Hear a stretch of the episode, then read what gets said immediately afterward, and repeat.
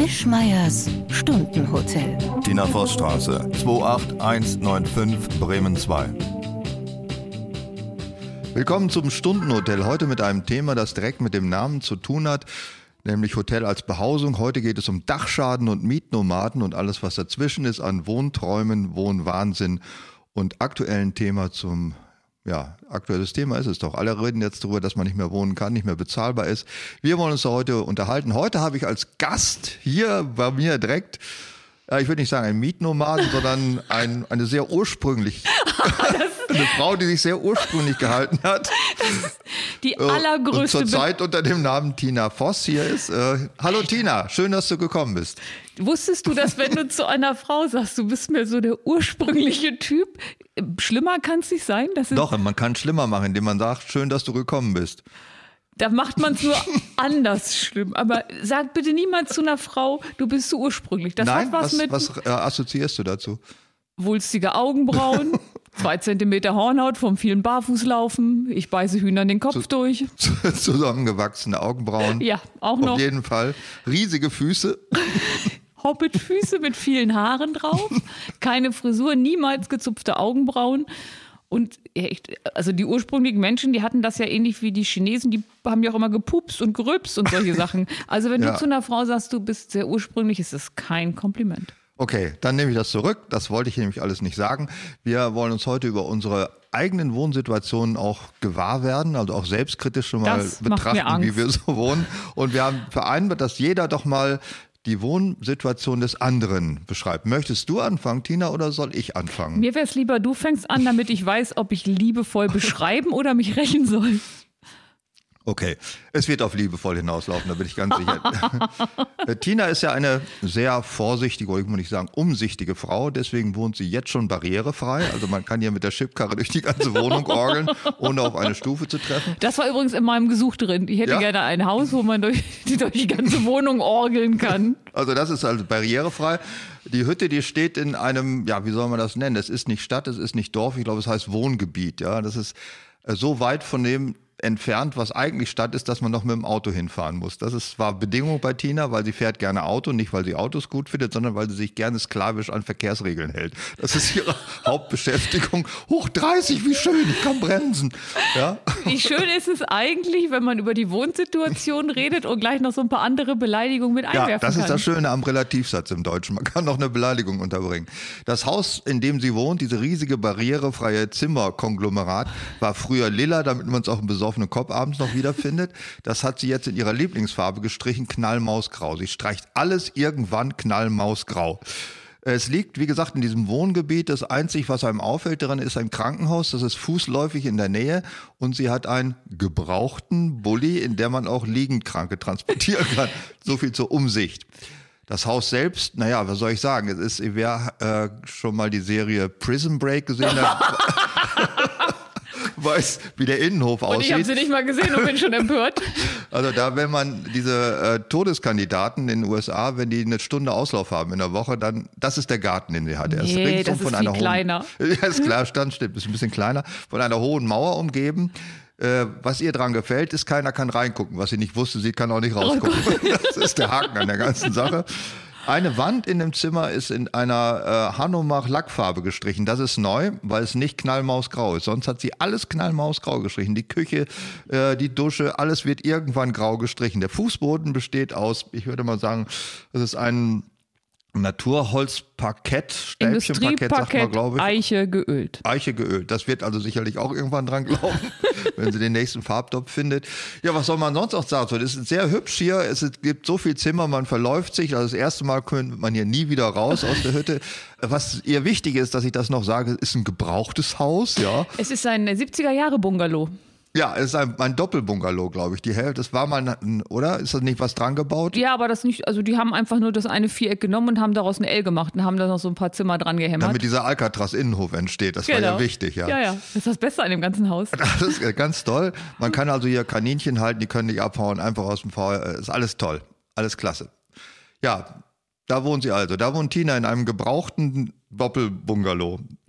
Nicht zu vergessen, vorne haben die Menschen, die das Haus vorher hatten, so eine Granitfläche, weil manchmal, also es gibt ja eigentlich nur ein Zimmer, was nach vorne, was rausgeht, ist die, ist die Küche. Und da sind so die, haben wir diese Jalousien, wie heißen das, wenn man die von unten auch nach oben machen kann? Diese Papierdinger? Plissé. Plissé, genau.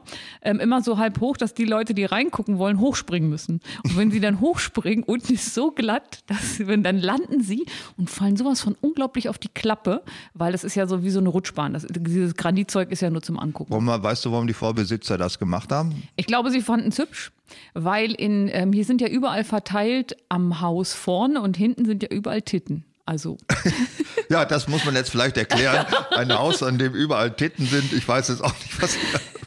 Was möchtest, kannst du es mal ein bisschen beschreiben? ja, vorne sind ähm, in dem Granit sind so drei so eine Skulpturen eingelassen und ähm, eine war so eine Mischung aus Holz und ähm, äh, Stein behauen.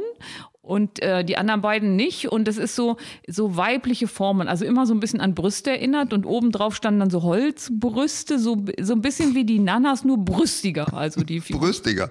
Und eines Tages fiel oben mal das Holzding ab, weil das halt ja schon etwas älter ist. Und dann ähm, hatte äh, mein Mann gedacht, ach, lege ich erstmal vor die Garage. Ich komme abends nach Hause und denke, da liegt ein verbranntes Kind. Den Schock meines Lebens gekriegt. Verbranntes Kind. Ja, so eine dunkelbraune Skulptur, menschenähnlich, äh, zusammengekrümmt vor der Garage. Also ich habe auch schon vieles gedacht, wenn ich abends Hacke nach Hause komme, aber noch nie, dass ein verbranntes Kind vor der Tür liegt. Also mussten- Fühlt sich aber trotzdem wohl hier, ja? Und ähm, es ist ganz spannend, weil auch im Garten steht zum Beispiel ein Fuß und oben drüber sind Brüste. Dann steht da eine Frau ohne Kopf und die hat so eine Art Muschel oben drauf, aber Brüste. Also ich habe das alles stehen lassen, weil ich dachte, ja, ansonsten hast du halt ein Loch in der Erde. Und es ist ja auch so, wie wenn du einen ganz hässlichen Partner hast, irgendwann guckst du nicht mehr hin. Also ist das halt Nein, Schönheit vergeht, Hässlichkeit besteht. Das ist richtig. Äh, Also viele fragen sich jetzt, wo liegt dieses Haus? Es ist ganz einfach zu finden.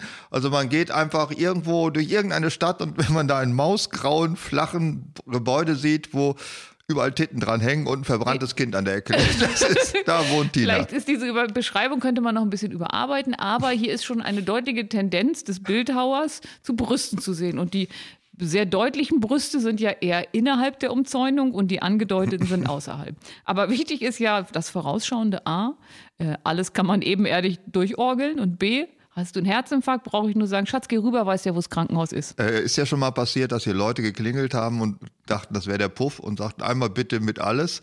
wenn es rot gewesen wäre, aber es war ja nur, sagen wir mal, Hardcore-Flieder. Aber es war so, als die Maler gegangen sind, da kamen dann die Nachbarn und lagen den Malern weinend in den Armen vor Glück, dass man es geschafft hat, dieses Haus wieder in eine ursprüngliche Farbe zurückzubringen, die nicht ganz so auffällig ist. Also ich fand die Farbe lila nicht so schlecht. Also ich, also ich fand das nicht schlimm. Also da gibt es ganz, ganz andere Farben. Im Augenblick sind ja so Farben, in, die sind so grell Neon oder grelles Orange oder Gelb, ganz aggressiv. So streichen Leute ihre Häuser an. Da muss der Nachbar vor Augenkrebs sofort tot umfallen. Also ich fand Flieder auch schon schwierig. Also ja, aber wenn, es war dezent genug. Also fand ich nicht schlecht. wenn du vorne das äh, Fenster zur Küche, wo die Leute gerne mal hochspringen und reingucken, gekippt hattest und, du, und die Leute bleiben draußen stehen, um zu sagen, was für Menschen hier wohl wohnen Okay. in so einem hässlichen Haus. Und warum hast du dann nicht das Fenster aufgehauen? Hau ab, du blödes Schwein, wohnst du dir selbst ja besser? Kann man doch sofort beschimpfen. Also ich hatte schon mal jemanden, ähm, ich hatte ja schon mal ein Haus und das war auch Gebraucht. etwas, au- das habe ich neu gebaut, das war Oh. auch etwas ungewöhnlich und dann höre ich, wie draußen Leute sagen, das ist das Haus von der, hm, hm, hm, also von mir. Und ähm, da sagt er, mein Geschmack ist es ja nicht. Und die dachten, wenn da ein Holzzaun ist, dann ist der auch automatisch dicht, was das in den Schall betrifft. Und dann liege ich da aber im Liegestuhl und sage, vielleicht mag ich ihr Haus auch nicht. Oh, Dann hörtest schön. du schweigen, zwei Leute, die auf Räder stiegen, dumm die dumm die dumm weg. Ja, das ist schön. Also Passanten beschimpfen finde ich auch schön hinterm Zaun. Das mache ich auch gerne. Du, aber okay, warte mal. Hast, wolltest du noch weiter lästern? Ich meine, der Innenhof ist doch schön. Da stehen Stühle. Ja, ich, ich habe überhaupt nicht gelästert. Ich finde das hier ganz toll. Ja? Ich frage mich, das Schöne ist ja, dass man alles toll finden kann, weil man Angst davor hat, dass es Tina demnächst überstreicht. Ja, das ist immer das Schöne. Ja, und diese ähm, Hanomag-Wand, die ist auch nicht auf meinem Mist gewachsen. Ich hätte die Farbe gar nicht gehabt. Aber ich dachte, ich lasse mal eine farbige Wand zu und eines Tages überstreiche ich sie einfach. Heimlich. Wenn, wenn er nicht da ist, kein Problem. In Grau. Grau habe ich nicht genug. Knallmausgrau. Sie hat auch ein knallmausgraues Auto jetzt mittlerweile mit, Ja. mit gelben Ohren dran. Die gelben Ohren gehören aber dazu, weil das ist das Zeichen für elektrisch. Ich bin ja so. hier voll der Öko. Ja, die sind, die muss man aktiv abbestellen, weil ähm, das das Zeichen ist, dass das Auto einen E-Antrieb hat. Ja, die ist sehr korrekt. Die ist jetzt für E-Kram und für ne? Ich bin- voll so ein Öko geworden. Du aber jetzt mal ganz ernsthaft, wenn du ein E-Auto hast und an der Ampel neben dir kommt so ein Sechszylinder Proll BMW und guckt dich so an, so ein bisschen herausfordernd. Ich nehme die Herausforderung nicht mal an. Weil so ein E-Auto ist ja wie ein Katapult. Da hat er noch nicht in den ersten Gang geschaltet, da stehe ich schon an der nächsten Ampel, die ich natürlich wegen Das ist schön für dich. Ich fahre jetzt mittlerweile mit ausgestrecktem Mittelfinger an Ladestationen vorbei, wo die Teslas vor sich hin vegetieren und nicht wissen, wie viel Kaffees muss ich noch trinken, bis ich endlich bis nach München komme. Ja, das ist ein bisschen blöd. Also weitere Ja, ein Strecken. bisschen blöd. Nee, aber sonst ist alles toll. Okay, lass uns über dein Haus reden. Wir können ja noch darüber reden, dass ich ja durchaus stadtnah angebunden bin. Also es läuft unter Hannover, es hat die Postleitzahl von Hannover und es ist auch Hannover. Irgendwo ja. Ja, und jetzt, also es ist ja so, dass ich deine Adresse auswendig lernen musste, weil ich Warum sie das nie- denn? weil ich mir das nicht herleiten konnte. Ist ja nicht in der Nähe von oder so, sondern irgendwo ganz weit weg. Also was man sagen muss, ist, du hast ja ein historisches Haus. Und ich finde das Ist das so ähnlich wie du bist so ursprünglich geblieben? Nein, ich meinte es tatsächlich liebevoll. Und du meintest wulstige Augenbrauen und Haare unterm Arm. Das ist, also ich finde, ich war Das ist deutlich eine liebevoll. historische Frau. Historische Frau ist übrigens ähnlich mit ursprüngliche Mhm. Frau. Da sehe ich immer so eine Frau mit so einem Kleid, die ähm, Weizen oder was immer man da gepoolt hat. Die Amischen. Genau, die waren Die habe ich vor Augen. Also nein, du wohnst in einem Behördenhaus, Ja, was, ähm, was du ja auch sehr... Knast. Vorher mal ein Knast. Knast. Äh, nee, Post, ne? Nee, Postbeamte? war ein Forst. ein Forst, aber hat da Forst nicht der Postbeamte am Ende gewohnt? Äh, nee. Also das war ein Stadtangestellter, der da gewohnt Okay. hat. Was der da gemacht hat, weiß ich nicht. Vielleicht war Gerichtsvollzieher, keine Ahnung. Stadtangestellter, wo soll der, in Ein welcher Landkreisangestellter. Ja, okay, jetzt Landkreis, jetzt, jetzt, haben wir deutlicher. Ähm, was ich ganz gut finde, ist, also du hast das sehr historisch wieder hergerichtet. Das ist sehr geschmackvoll. Ich überlege noch, wo ich die Beleidigung unterbringe, aber ist Geschmackvoll war schon beleidigt. das ist aber nicht so gemein, sondern es ist in dem Fall passt das ja sehr ursprünglich und am Original orientiert, auch mit, soweit ich mich erinnere, damals mit historischem Baumaterial auch. Ne? Also wenn eine Lehmwand war, hast du nicht Rigips genommen. Nee, Rigips gibt es da in der Bude gar nicht. Nein, sonst alles wieder vernünftig aufbereitet. Dann hast du auch ähm, die alten Bäume so gelassen. Du musstest dir neu zimmern, eine große, ausladende Garagensituation für deine Nebenhäuser. Was für ein Nebenhäuser. Ich habe eine Remise, sicherlich, wo man. Also ich, für mich ist es unvorstellbar, in einem Haus zu wohnen ohne Schuppen. Der Schuppen ist ja das Eigentliche des Hauses, weil man da ja die ganzen Sachen drin hat, die man braucht. Also du lebst ja auch eigentlich gar nicht wirklich in dem Haus, sondern in einem angegliederten Bauwagen. Das ist kein Bauwagen. Ein Zirkuswagen? Ja, er ähnelt eher einem Zirkuswagen, aber ist ein eigens dafür produzierter Wagen. Eigens für was? Für, Für den jetzigen, äh, ich verpiss mich. Ist dein Büro. ja, mein Büro ist das, ja. Ist, sind da eigentlich noch diese chirurgischen Instrumente drin und dieser chirurgische Wagen? Was, nein, das ist da schon lange nicht mehr drin. Das ist auch relativ historisch eingerichtet mit Sachen, die man so hat. Das ist aber nur dem Umstand geschuldet, dass es äh, keine Baugenehmigung dafür gibt. Und da muss ich dann einen Wagen hinstellen. Ich durfte jetzt nicht ein Bürozimmer äh, bauen. Oder Aber so. mittlerweile kannst du ja so ein, so ein fahrbares Tiny House, also sowas ist es ja im Grunde Sowas auch. ist es, ja. Dann hast du aber noch andere vielfältige Wohnmöglichkeiten außerhalb des Hauses und du bist ja quasi in die Apfelmosterei eingestiegen. Hier waren ja nur mal Apfelbäume. Was will man da sonst mitmachen? Da ich keinen Apfelwein mag, musste ich halt Most machen. Ja, stimmt. Wenn da Bierbäume gestanden hätten, wäre es mir auch lieber gewesen. Ja. Oder eine Hopfenplantage. Äh, Da kann ich auf den Titel unseres äh, letzten Podcasts nehmen, was da ist. Ja. Oder nehmen, die da ist. Okay. Ist das Krokodil noch da? Den Zweck hatte ich nie verstanden. Das ist ein Holzkrokodil. Ja, das ist Wilhelm, das ist ein Drache. Oh, Ein großer Drache, der ist drei Meter lang und 1,50 hoch und ist aus Eiche geschnitzt. Was ist Wilhelms normaler Job? Er beschützt das Haus. Als Richtung Holz Norden. Okay. Da laufen so, wie ich, das Haus ist wie bei Forsthaus ja schon ankündigt, direkt im Wald. Und da direkt hinterm Garten fängt der Wald an und da laufen Menschen rum im Wald. Also jetzt gerade bei Corona natürlich Geocacher, Pilzsammler, äh, Onanisten. Hedonisten, ähm, Exhibitionisten, alles was mit Isten aufhört, läuft da rum. Und um es von diesen Elementen, nennt man da, glaube ich, äh, zu schützen, haben wir jetzt einen Holzdrachen auf die Terrasse gestellt. Der macht das an sich ganz gut soweit. Hat geklappt. Ja, das ist sehr gut. Ähm, dann hast du ja, um das Haus an sich zu schützen, auch ein Rudel, wollen wir es mal nennen. ja, Ja. Und ich glaube, das ist fast, also nur fast wirksamer als der Holzdrache. Ja, könnte sein. Ja, der Holzdrache ist mehr so das äh, symbolisch Abschreckende. Aber gehen Leute am Haus vorbei und sagen, oh scheiße, hier wohnt der Wischmeier und der hat einen Holzdrachen, also geh ich mal lieber Nein, weiter. weil der zur anderen Seite, der Also- guckt in den Wald. Von vorne ist kein Holzdrachen. Da sieht es eher einladend aus.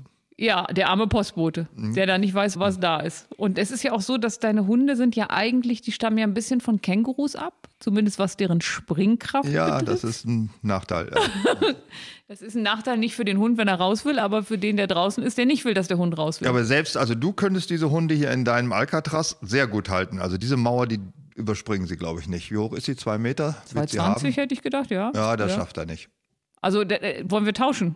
Ich- Könnten wir, das wäre auch eine Idee. Wir machen mal Probewohnen. Wir tauschen 14 Tage lang die Behausung. Das gibt's, glaube ich, sowas, ne? Also ich kenne das noch als Kind, man hatte ja wenig Geld und dann ist man immer zu den am weitesten weg Verwandten gefahren und die sind dann in das eigene Haus gekommen. Ja, sowas gab's. So habe ich viele Urlaube in Holland verbracht. Timesharing gab es auch mal. Da konnte man sich Ferienwohnungen kaufen und hatte dadurch einen Zugriff auf die alle Ferienwohnungen in diesem Pool. Musste sein aber auch zur Verfügung stellen. War das nicht irgendwie dann ein Modell, wo man festgestellt hat, das ist etwas betrügerisch? Ja, das war dann betrügerisch, ja. Aber die Idee dahinter war vielleicht gar nicht so blöd. Aber sonst war es betrügerisch. Es gibt einen amerikanischen äh, Spielfilm, der heißt Liebe kennt keine Ferien und der beruht ausschließlich darauf, dass unglaublich schöne Menschen ihre Häuser untereinander tauschen und sich dann ineinander verlieben. Also es ist eine ganz, ganz schwierige Handlung. Ich fand den tatsächlich mal gut. Es war, war etwas Beruhigendes. Liebe hat keine Ferien. Deutscher Untertitel, der Puff hat immer zu auf. Au- ja. Auf, auf, nicht zu, auf, Auf, nicht zu. hat nie zu. Also wir stellen fest, wir haben, äh, wir wohnen relativ normal. Das, was du ja bemängelst an meiner Wohnsituation, ist ja, ich wohne in der Stadt und mir ist die Stadt total egal. Ja, das ist das Interessante, ja. Das Schöne an ist, du hast insofern auch das städtische Erleben, weil du schlechten Parkplatz findest vor deinem Haus. Das ist das städtische. Nur wenn die an- Krankenhausmitarbeiter da sind. Ab 16 stimmt. Uhr ist hier frei. Aber du bist ja eigentlich, äh, ist, du bist auch jemand, der ist eigentlich egal, wo du wohnst. Ne? Das ist doch scheißegal. Also ich habe ja äh, den, den Stadtteil, ich habe ja ausschließlich nach einem Haus gesucht, wo man nicht reingucken kann. Und da war ja fast egal, in welchem Stadtteil. Unterirdisch wäre noch besser gewesen. Nee, eigentlich. ich mag Bunker. schon ein bisschen Sonne. Im, im Bunker habe ich mir mehrere angeguckt, die sind Echt? aber nicht unterirdisch. aber da Fenster rein zu fräsen in diese zwei, drei Meter Wände ist, also ist ein bisschen schwierig und du hast dann so einen schönen Alkoven, in dem du sitzen kannst. Also kannst du eigentlich auch gleich ein Bett reinlegen. Also das alles, was drumherum ist, ist dir egal. Es gibt ja so Menschen, ich bin so eher der Waldmensch, ich lebe gern an im Das drumherum sagt Wald. auch einiges über dich. Ich Ja, bin so eher der sein. Waldschrat. Ja, es gibt Leute, also ich habe Freunde, die sind Meermenschen, die wollen am Meer wohnen und haben es zum Teil geschafft, zum Teil auch nicht. Also die Nähe zum Meer ist ihnen sehr, sehr wichtig. Andere wollen unbedingt in einem urbanen Umfeld, also wirklich urban mit Kneipen, Restaurants und diesem ganzen Kram, also innerstädtisch im Grunde wohnen. Andere sind dörflich, die wollen aber auch in der Dorfstruktur wohnen, also Um mit Gottes Willen. Schützenverein, um Feuerwehr. Gottes Willen. Was du weiß weißt, ich. wo ich herkomme. Ja, ich auch. Ich will auch nicht in der Dorfstruktur wohnen. Das hatte ich auch schon lange Ich kenne genug. das dann, wenn man zu spät nach Hause gekommen ist, dass am nächsten Tag meine Mutter hat es nicht Mhm. gemerkt, aber die Nachbarin hat es gesehen, hat es der Mutter gesagt. Also von daher, das ist nicht meine Struktur. Oder Land oder Stadt. Also ich bin auf jeden Fall ein Landmensch. Du bist weder Land noch Stadtmensch. Ne? Du bist halt in, in der Wohnung hauptsächlich. Mir ist total ist egal, wo die ist. Ja, kurze Wege, dass ich morgens zur Arbeit nicht so weit fahren muss, Mhm. dass ich, wenn ich einkaufen will, nicht äh, mir einen Rucksack packen muss, sondern dass alles schnell zu erledigen ist. Aber wo das ist, pff, völlig für scheißegal echt. ja, du bist eigentlich ein sehr praktischer Mensch. Ja, also. ich bin, ich bin pragmatisch, wenn es um Mhm. Wohnsituationen geht. Es sollte nicht zu klein sein. Also der, gerade wenn du zu zweit wohnst, musst du den anderen nicht andauernd sehen. Also sollte schon jeder ein bisschen Platz im Haus haben, aber der Rest ist mir völlig egal. Und ich finde es tatsächlich schön, wenn es innen ein bisschen gemütlich ist, aber das ist ja Geschmackssache. Ja, nee, also so eine Wand in Hanomach-Lackfarbe, mehr Gemütlichkeit. Ich fände es toll, ja, wenn Die ich so eine Wand hätte. die Hanomag-Lackfarbe heißt übrigens Petrol. Und die passt auch so gar nicht. Aber egal, das, äh, ich gucke einfach nicht hin. Deswegen sitze ich auch auf dieser Seite. Äh, wirst du jetzt mal bitte deinen Regularien folgen? Meine Regularien sind ja erstmal vorweg. Lieber Dietmar, wie hat der Kuchen geschmeckt? Der Kuchen war von einem, ich glaube, es war ein Standardkuchen. Also es war, das Gemüse schmeckte man nicht durch. Also es war insofern okay. Ja, ich dachte auch. Gültig Schon, ohne Zusatzpunkte, würde ich sagen. gut, äh, Kür, nee, wie heißt das? Pflicht erreicht, Kür nicht. Mhm. Es war ein stinknormaler Möhren-Apfelkuchen mit ein bisschen Zimt. Das, was man ihm vorwerfen kann, ist das Vollkornmehl, aber es ist Zucker drin, Eier, also so Backpulver. Alles gut. Alles relativ normal. Hat mich jetzt auch nicht umgehauen, aber dachte ich, für euch reicht's. Und wenn ich meine Kreationen vegan und tralala mache, dann hast du so viel Beleidigung, dass ich dachte, du bist es einfach nicht, Nicht wert. Ja. diese Experimente Bin abzubekommen. eher so der naturtrübe Typ. Ja, das, ja, deswegen hast du jetzt so einen Möhren-Apfelkuchen gekriegt. Aber, und auch wenn wir denken, dass es ja gerade in den Monaten April und Mai sehr viel geregnet hatte, dass die Talsperren das bis in den Juni hinein durchziehen, voll zu werden, muss ich dich ein bisschen, ein ganz bisschen enttäuschen. Es ist ein sehr indifferentes Bild und ich werde wieder das arithmetische Mittel bilden, weil ich bilde das ab, was die Harzwasserwerke mir vorgeben und nicht, was sinnvoll ist. ich komme aus dem Das Harz. unterscheidet sich, ja. Okay, gehen wir es mal durch. Oder 72 Prozent. Söse 68 Prozent. Äcker 69 Prozent. Oka, jetzt geht's los, 45 Prozent. Die Grane-Talsperre, also unser Altersruhesitz, 82 Prozent. Und die innerste 52 Prozent. Insgesamt macht das, obwohl April, Mai wirklich viel Regen war, nur einen Füllungsgrad von 65 Prozent. Jetzt sagt uns das ja noch nichts. Wir müssen das ja auch irgendwie in Bezug setzen. Anfang Mai waren es 66, Mitte April waren es 67, im März 62, aber jetzt kommt es, im Februar waren es 52. Also du merkst, ein bisschen hat, hat es was getan, aber es ist eigentlich für diese Jahreszeit immer noch viel zu wenig Wasser in den Talsperren. Mir hat gut gefallen, dass du gesagt hast, die Grane-Talsperre ist unser Ruhesitz, Altersruhesitz. Äh, letzter Stand der Dinge war, dass deine Asche darin verstreut werden sollte. Ein schöner Satz, schöne Bezeichnung für Ruhesitz. Stimmt, Du wolltest Norddeutschland vergiften durch deine Ich wollte Norddeutschland Reste. beleben durch Be- mein, beleben. durch Ja, das ist nicht viel, was da gekommen ist. Ich glaube, die Schneeschmelze fehlt einfach. Ne? Da kann man machen, was man will. Und regnen, das hilft alles nichts. Genau, es Und fehlt ich, der Schnee im Harz. Man hat auch schon, es wird schon diskutiert, wie man den Wasserverbrauch einschränken kann, weil mehr Wasser kann man nicht äh, heranzaubern. Pools in Schrebergärten ist mir aufgefallen. Genau. Diese sind schon in vielen Städten verboten worden oder beschränkt auf eine gewisse Größe. Äh, was schätzt du, wie viel eine normale Dusche verbraucht? Auf jeden Fall ein Drittel von der Badewanne, glaube ich. Mm, sagen wir mal 50 Liter. Ja, es ist sogar noch mehr. Also es sind ähm, über 100. Oh. Die Durchschnittsdusche. Wie viel geht in eine Badewanne rein? Das weiß ich ehrlich gesagt nicht. Weil ich weiß noch, dass man mal gesagt hat, dass es ein Drittel günstiger ist. Hm. Aber die Durchschnittsdusche ist ja ein Unterschied, ob Durchschnitts, oh, das kann ich sprechen, Durchschnittsdusche Männer oder Frauen. Bei Ja, Frauen gibt- es dann noch mit und ohne Haare waschen. Ja, und rituelles Waschen ist das auch mehr so. Oder sich wohlfühlen unter dem heißen Wasserstrahl, obwohl man schon sauber ist. Oder es wird ja auch angeraten, sich äh, bei geschlossenem Hahn einzuseifen. Das Bei ist so- geschlossenen Haaren. Hahn. Ach so, nicht Haaren, sondern Hahn. Hahn. Ja, das macht ja auch Sinn. Und ähm, wenn ich mal in einem südlichen Land bin, mache ich das auch so, dass ja draußen schön warm. Gerade da. Zu Hause ist mir das ein bisschen zu kalt morgens. Ist, aber jetzt wird es ja auch bald Sommer und dann wird alles gut. Und Ja, wo weiß nicht, wo man sonst noch Wasser sparen könnte. Der, ähm, die Beregnung der, der dürren Flächen in der Heide wahrscheinlich, die werden auch darunter leiden können. Die Landwirtschaft, der nimmt ja viel Wasser. Ich habe gemerkt, der Hesse, ja, der ist ja der südliche Anrainer von Norddeutschland und versorgt uns im Wesentlichen auch mit Wasser. Wir in Form von des ehemaligen Landes Preußen haben an der Diemel und dann der Eder, das heute zu Hessen gehört, damals noch Preußen, hat Preußen Talsperren angelegt. Die entlassen Wasser in die Weser. Dadurch ist die Weser schiffbar. Aus der Weser wird das Wasser entnommen in den Mittellandkanal. Vom Mittellandkanal verdunsten zigtausend Liter pro Tag. Warum? Ja, weil er einfach breit lang ist und äh, verdunstet. Das ist bei allen Flächen so. Und da wird viel Wasser entnommen. Zum Teil von der Landwirtschaft, zum Teil aber auch von großen Industriebetrieben, die ihr Wasser alles aus dem Mittellandkanal. Jetzt hat der Hesse gesagt, er will ein neues Wassergesetz haben. Diemel und Eder sollen nichts mehr abgeben oder viel weniger abgeben an die Weser. Dadurch hat so viel Einfluss, ja, bis nach Bremen hinauf.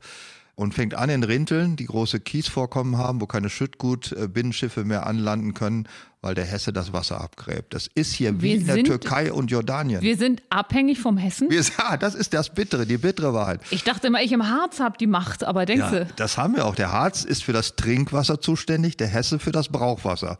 Das heißt, Das sagt auch schon viel aus. ja, Essen, Harz, wir selber wegspülen auf dem Tiefspüler mit den Schwarzwasser? Schwarzwasser? Schwarzwasser, Grauwasser, das macht der Hesse. Ja, das habe ich verstanden. Und jetzt, wie, wie geht das aus? Ja, das wird ein Gerangel geben. Es ist wie, äh, als wir in Erdogan den Euphrat staut, damit äh, die Israelis und Jordanier und so nichts mehr kriegen und Syrer auch nicht. Aber sind wir nicht so, was die Gesetzgebung betrifft? Oder der Sudan. Der Sudan baut ja eine riesige Talsperre und der Ägypter verdurstet da schon wieder. Also Wasser ist das Öl des neuen Jahrtausends. Das, der James Bond vor einigen Jahren hat das schon ähm, gezeigt. Das war tatsächlich mit von mir sehr geliebten Daniel Craig, ein James Bond, da ging es auch um Wasser. Ja, siehst du mal. Folgerichtig gab er ihm in der Wüste ein Liter Öl zu trinken. Das hat er übrigens nicht überlebt, der Böse. Nur so mal die Pointe vorweggenommen. Wir denken ja immer dadurch, dass es gefühlt ja den ganzen Mai durchgeregnet hat und immer nur scheiß Wetter war, wir hätten ja keine Wasserprobleme, ist aber nicht so. Also die Harz-Wassertalsperren da, die sind nur ein, ja bitte? Ich wollte wollte gerade die äh, Zahl sagen, ich habe sie aber wieder vergessen. Also sie sind nicht genug gefüllt. Und wir Ja. brauchen, wir brauchen Winter. Wir brauchen jede Menge Schnee, wir brauchen Schmelzwasser. Nichts davon war da. Jetzt- Egal.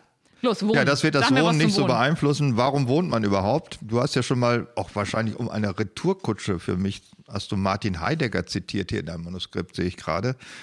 Du traust mir zu viel zu, wenn du denkst, das könnte eine Retourkutsche sein. Ach so, war gar nicht. Wie kommt jemand wie du zu Martin Heidegger? Willkommen im Seminar Unterschwellige Beleidigung. Nimm dir zwei Stühle, setz dich dazu.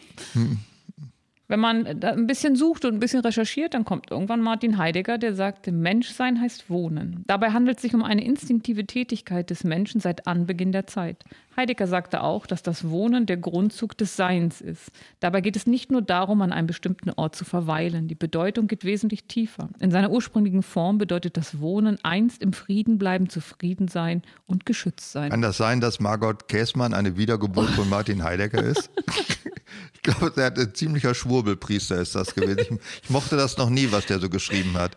Der sah aus wie ein riesiges Murmeltier und lief im Schwarzwald rum und hat solche Worthülsen fabriziert. Ich habe einfach nur gedacht, Philosoph, Wohnen, Copy-Paste, rein ins Manuskript. Ja. Und, es dann ist gefällt es dir dann nicht mehr. erschienen, sondern Martin Heidegger. Interessant. Es gefällt dir nicht mal. Gefällt mir nicht mal. Ja, die Frage ist, warum wohnt man überhaupt? Es fing ja damit an, dass der Mensch Ackerbau und Viehzucht für sich entdeckt hat und nicht mehr nomadisierend dem Tier nacheilt, sondern an einer Stelle blieb. Ursprung des Wohnens ist ja nicht die Behausung des Menschen, sondern die Behausung der Vorräte. Man musste zuerst etwas schaffen, wenn man erntet, muss man sie irgendwo lagern. Oder wenn man Vieh hat, muss man es auch einpferchen, also wie dein Innenhof. Sowas musste man da haben. Eigentlich bin ich quasi von den Nomaden abhängig hier in meinen lila Innenhof eingefällt. Ja, so muss man sich das vorstellen. Die haben also ihre Tiere bei sich behalten müssen. Dazu mussten sie an der gleichen Stelle bleiben. Es gibt natürlich auch wandernde Viehzüchter, sicherlich, aber das, äh, der Grund für das Behausen ist einfach für Ackerbau und Viehzucht. Haben Schäfer eigentlich auch ein Haus? Eine Schäferkarren, den ziehen sie auch hinter sich her.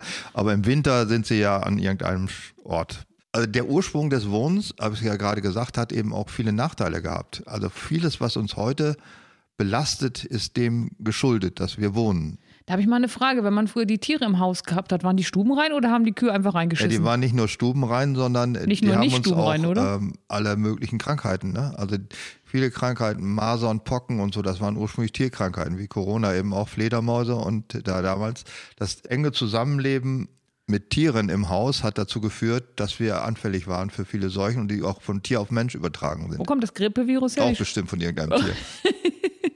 Und gemacht haben die es natürlich einerseits, um die Tiere bei sich zu behalten, dass er kein anderer klaut und wegfrisst. Andererseits haben sie auch von der Wärme der Wärme, Tiere gelebt. genau. Ne? Es gibt heute noch, kenne ich noch einen Bauern, der hat sich freut sich, dass er oberhalb seiner Schweine wohnt, weil dadurch äh, alles warm ist in seiner Bude. Oha, Mhm. der ist aber allein lebend, ne? Nee, er hat so eine ursprüngliche Frau. das hilft viel. Ähm, ich kann mich erinnern, ganz früher war ich in äh, Livigno im Skiurlaub mit einer Freundin. Und weil wir nur zu zweit waren und gar nicht so in so ein großes Haus wollten, haben wir das Zimmer über dem Kuhstall gekriegt. Und da war das so, wenn wir abends irgendwo hingekommen sind, unsere Klamotten haben so unfassbar gestunken, weil da kam natürlich auch die Wärme hoch. Und als ich dann diese Skisachen, konntest du damals nicht waschen, in die Reinigung gegeben habe, da sagt doch die Frau von der Reinigung, oh, Ferien auf dem Bauernhof gemacht. Ja, das ist halt so. Äh, die die äh, reicheren Bauern haben dann irgendwann äh, das Kammerfach dem Haus angestellt. Also das klassische Bauernhaus, zumindest in Norddeutschland, ist ja das niedersächsische Hallenhaus. Das heißt links Kühe, rechts Pferde und so weiter und lange Diele und am Kopfende kommt die Tenne, da wurde gekocht und dahinter waren dann die kleinen Zimmer, wo die Leute schliefen. Zwischendurch war noch die Knechtkammer und die Pferdekammer, wo das Sattelzeug stand. Aber Also immer, war man- ich gehe in Gedanken dieses Haus mit. Es ist jetzt schon 200 Meter lang. Ja, während ich ungefähr dir kommt das noch hin. Ja. äh, da wohnte man sehr in der Nähe der Tiere und hat von der Wärme auch profitiert. Äh, die reicheren Bauern haben dann hinter der Tenne einen Wohnbereich, das sogenannte Kammerfach, dann gebaut. Kammerfach. Ist, ja, also da waren die Kammern, wo man schlief. Damit muss man noch heizen, musste man noch mal Ofen haben. Äh, dieses Langhaus gab es ja schon seit tausend Jahren vorher schon, also immer das Zusammenleben mit Tieren und vielen Menschen auf einem Haufen. Manche Sachen sind auch einfach besser geworden. Ja, meinst du das, wie man heute lebt, das Single Apartment? Das Tiny House. Und ich meine einfach so, also ich mag ja gerne Tiere, aber ich möchte einfach nicht so gern mit Kühen zusammenwohnen. Aber Zecke und Läuse und Milbe, Spulwürmer ist okay? Gerade Spulwürmer ist toll. Ist okay. Ja, okay. Spulwürmer ist super. Ja. Ja, dadurch, äh, die, na, sagen wir mal, die, äh, um jetzt mal endlich zu dem Thema zu kommen, wir reden schon eine halbe Stunde, ist noch nichts Schlimmes gesagt worden. Die Defekation Ach, endlich. war, natürlich auch viel einfacher gestaltet, um es mal Hat man dahin gemacht, wo die anderen. Man hat einfach in den Kuhstall geschissen oder so. Man muss da nicht, zumindest war das ein, ein Reservoir, in das zusammenlief. Also die Boah. Toilette war in der Nähe der? Tierfäkalien Aufbesammelstätte. Güllegrube, Jauchegrube hieß das früher. das kenne ich auch noch. Mein Lieblingswort im Bayerischen ist übrigens Odelbanzen. Das ist äh, das bayerische Wort für Güllewagen. Odelbanzen. Ja, finde ich ein schönes Wort. Das klingt so süß, ne? ja, Und da ist aber was ganz Klingt gar nicht, anderes. stinkt gar nicht so wie Gülleauto. Ach, wenn du einmal als Kind gespielt hast, ausgerutscht und in so eine Güllegrube gefallen bist, dann weißt du, du wirst kein Bauer. Ja, das hat sich geändert. Ne? Also das, wir wohnen nicht mehr in Höhlen, nicht in Iglos, wie andere Menschen das früher gemacht haben. Es gibt eine Sache, die ich wirklich, wirklich ähm, bahnbrechend fand. Mhm. Und zwar, als ähm, ich in den Harz gezogen bin. Ich komme ja nicht Du bist in den Harz gezogen? Ich dachte, da bist du äh, entstanden. Ich bin entstanden in Seesen. Ist nicht Harz oder wie? Das ist auch Harz-Vorland, aber das hatte noch so ein, ähm, war noch eine Stadt. eine das Kleinstadt. war eine Stadt? Ja, ist auch immer noch eine. Es aber das wurde dann schlimmer, mit indem ich in den Flecken Gittelde gezogen bin, als mein Vater das Haus seiner Eltern übernommen hat, als sein Vater gestorben ist. Und damals gab es noch ein Plumpsklo. Ja, das kenne ich auch noch. Meine Mutter ist ja nun schon etwas älter und etwas dement. Und wenn ich ins Altenheim komme, dann äh, hat meine Mutter immer die gleiche Geschichte. Sie sagt dann halt immer, das ist meine Tochter Tina, unsere Jüngste. Da lächle ich noch und dann sagt sie, die hat schon früher gefragt, Papa, warum pisst du denn in den Keller? Also sämtliche Frauen im Altenheim haben die Vorstellung einer Dreijährigen, die da hinkommt und völlig fassungslos ist, was er da macht. Weil ähm, da, ich kenne das noch mit Plumpsklo und Gott sei Dank kurz nach unserem Einzug war das dann weg, weil da habe ich heute noch, da, da habe ich wirklich Albträume von, sowas will ich auch nicht. Also das ist ja Brown Mountain, also wenn man sonst, oh, wenn man sonst so auf Plumpsklos geht. Da gab es aber auch immer diese Sprüche in diesem Plumpsklos. Wer hier zu lange sitzt und scheißt, da kommt von unten ein Geist, der von unten in die Eier beißt. Das Oh. war meine Urangst. in diesem Klo, da sitzt ein Geist, der jedem, der zu lange scheißt, von unten in die Eier beißt. So war's. Ja. sowas macht mir auch Angst. Das ist Volksprosa. Bin mal irgendwann auf einen äh, Berg gegangen, wo man keine Toilettenversorgung unterwegs hatte. Gebrauchter Berg. Gebraucht. Warte, ich kann dich heu, ich kann dich im, du kannst mich im Schlaf anditschen, dann kann ich das noch zitieren. Mhm. Wer auf den Venushügel der, Sch nee, warte mal, wenn schon die präklimakterische Schlampe auf den Venushügel der Schwarzen steigt, ist der für wahre Männer tabu.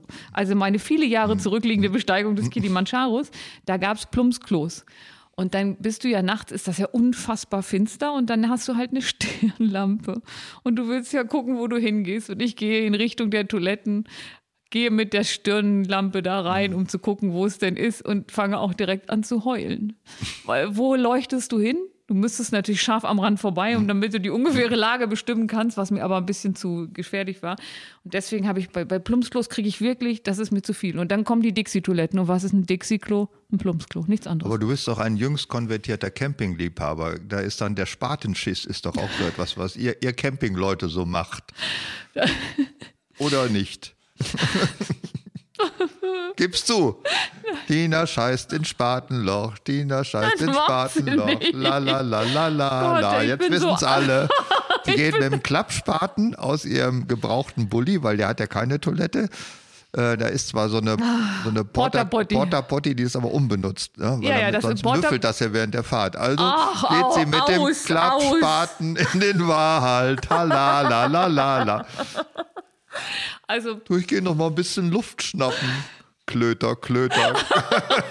Eimer, Spaten, Toilettenpapierrolle. Oh, aus. Ich finde das so erotisch abstoßend. Jetzt, äh, wenn ich auf Campingplätzen wäre und ich würde Frauen sehen, die immer eine Toilettenpapierrolle unterm Arm Oh. haben. es ist ein Graus. So, wo fangen wir an? Also Wusstest du, dass Toilettenpapier bis zu fünf Jahre im Boden heil bleibt, ohne bis es verwittert? Gott sei Dank, mit dieser Information kann ich nachts wieder ruhig schlafen. Das dreilagige, weil das das, ist nämlich nicht, nicht nur Papier, sondern da sind Textilgewebe Also und einmal Mikroplastik eingewoben. Ich gehe Und die nicht. ganzen ganze Spatenkacker, das sind nämlich ganz Ich üble geh nicht- Umweltbeschmutzer. Ich gehe nicht mit dem Spaten in den Garten, Herr Dieger. Ich gehe nicht Mit mit, was denn? Was nimmst du denn? Eine Hake? Oder ein Stemmeisen? Ich mag es gern ursprünglich, ich nehme einen Löffel. Es dauert ein Momentchen, aber dann. Um Gottes Willen. Also, ähm, falls mir jemand auf Instagram folgt, eines Tages hat der Mann mit Jetzt, dem wo du mit dem Spaten im Wald geht, folgt ja keiner mehr. Egal, wo du- entfolgen. Tausend Leute entfolgen an einem Tag. Irgendwie kam er auf die Idee zu sagen, wir brauchen auch noch einen Spaten für unterwegs. Ich war diesem ganzen Konzept gegenüber ja etwas misstrauisch. Und dann hat er tatsächlich einen Klappspaten gekauft. Der war auch, ich weiß gar nicht wie lange unterwegs, zwei Monate. Und dann kam er hier an und du musst dir vorstellen, das ist wie ein Löffel mit Gelenk. Also Was? das ist, äh, du kannst den Ich zusammen. weiß, was ein Klappspaten ist. Ja, aber du stell dir das Ganze in Bonsai vor. Stell dir vor, du machst für einen Hundewelpen ein Loch. Das wäre der passende Klappspaten dafür. Und dann habe ich gesagt, du glaubst doch wohl nicht, dass ich mit dem Löffel mit Gelenk in den Wald gehe. Also allein diese ganzen Vorstellungen sind alle so unglaublich und deswegen waren wir auch immer nur auf Campingplätzen bisher. Ja, das hatten wir, glaube ich, schon mal erörtert, wie Ja. da die Defekation funktioniert. Das wollen wir jetzt nicht noch weitermachen. Nein, ich will das, mal zum. Ähm, ich kann ja? es zusammenfassen, es sind einfach Toilettenhäuschen, die haben eine ganz normale Wasser, also alles, was man so braucht, normal, nur dass es halt mehrere Toiletten sind und man ist nicht zu Hause. Das ist der einzige Unterschied. Ach so, ja, das geht ja noch. Ja. Zur Erheiterung zwischendurch, damit wir nicht nur wieder in diesem Bereich bleiben, der uns ja üblerweise nachgesagt wird, möchte ich mal auf das hinweisen, was man auch mit Häusern erlebt, nämlich dass man welche kaufen muss oder mieten muss. Und da komme ich auf Makler, die Welt der Makler. Ich deswegen darauf, weil sich da auch was geändert hat, nämlich die Maklerprovision muss jetzt ja nicht vom Käufer alleine getragen werden, sondern angeblich von Verkäufer und Käufer zu gleichen Teilen was vielleicht funktioniert, vielleicht auch nicht. Ich weiß es nicht, mir ist auch eigentlich völlig egal. Äh, nur, dass man in Deutschland so wenig Eigentum hat wie in keinem anderen Land Europas. Das passt eigentlich gar nicht zu uns. Warum ist denn das so? Das ist so, weil die Nebenkosten exorbitant sind. Ich habe es neulich noch gerade gelesen, die müssen jetzt ja ausgewiesen werden, auch in Anzeigen. Da wurde ein Haus für 360.000 Euro avisiert und war, hatte 38.000 Nebenkosten. Hm, Das kommt einigermaßen hin. Man sagt ja immer 10 Prozent, ne? Ja, mindestens. Es wird immer mehr. Äh, und das ist Geld, das kann man genauso gut wegschmeißen, weil man kriegt null Gegenwert dafür. Das Grunderwerbsteuer sind Notarkosten, Maklerkosten, die äh, Grundbucheintragungskosten, Vorgemerkskosten. Mhm. Die Alles- Auflassungsvormerkung. ja, alles nur dummes Zeug, was keinem Gegenwert entspricht. Und da 36.000 Euro ist ja fast nicht das mal, was Leute haben heute als Eigenkapitalanteil. Äh, Und 360.000 Euro für ein Haus ist nicht mal viel zur heutigen Nee, Zeit. äh, gar nicht mehr. Da gibt es ganz andere Summen. Deswegen ist die Eigentumsquote in Deutschland und weit unter 50 Prozent. Sie ist in Ländern, die wir als ärmer bezeichnen, wie zum Beispiel Ungarn, ist sie wesentlich höher. Liegt das daran, dass bei uns auch nicht nur die Nebenkosten, sondern auch die Baukosten so teuer sind? Wir bauen ja sehr solide. Also Ja. hier ist ja nichts Aufputz, sondern alles Unterputz und alles auch ja mit einer Menge Vorschriften, wie etwas sein muss, mit Bauantragsverfahren, der ja auch eine ganze Menge Geld kostet. Ja, und wir haben auch einen großen äh, Bedarf an Wohnfläche. Ne? Jeder Bundesbürger hat mittlerweile über 45 Quadratmeter zur Verfügung. Das sieht wahrscheinlich im Baltikum anders aus. Und jetzt was zu wissen über das Baltikum. Oder in anderen europäischen Ländern, vielleicht auch in Südeuropa, wo man auch viel mehr draußen sein kann. Man muss auch sagen, also je, je nordeuropäischer ein Land ist, der so größer muss ja auch der Innenraum sein. Weil du einfach öfter da bist. Ja, und weil es draußen einfach so scheiße ist, ja, was willst du da? Du kannst nicht auf der Straße leben in Lappland. Das ist einfach absurd, ja. Aber dafür, und das finde ich das Schöne an den skandinavischen Ländern, sind die halt unglaublich schön und die haben ganz viel Wärme, weil sie halt natürlich viel mehr, sich viel mehr Mühe geben, es innen schön zu machen, als es, sagen wir mal, im Libanon nötig wäre. Ja, im Libanon hast du auch noch diesen lästigen Beschuss. Sonst würde ich auch sagen, Libanon ist an sich die Schweiz, die Schweiz des äh, Vorderasiens, sagte man immer, aber ja, immer dieser leichte Beschuss.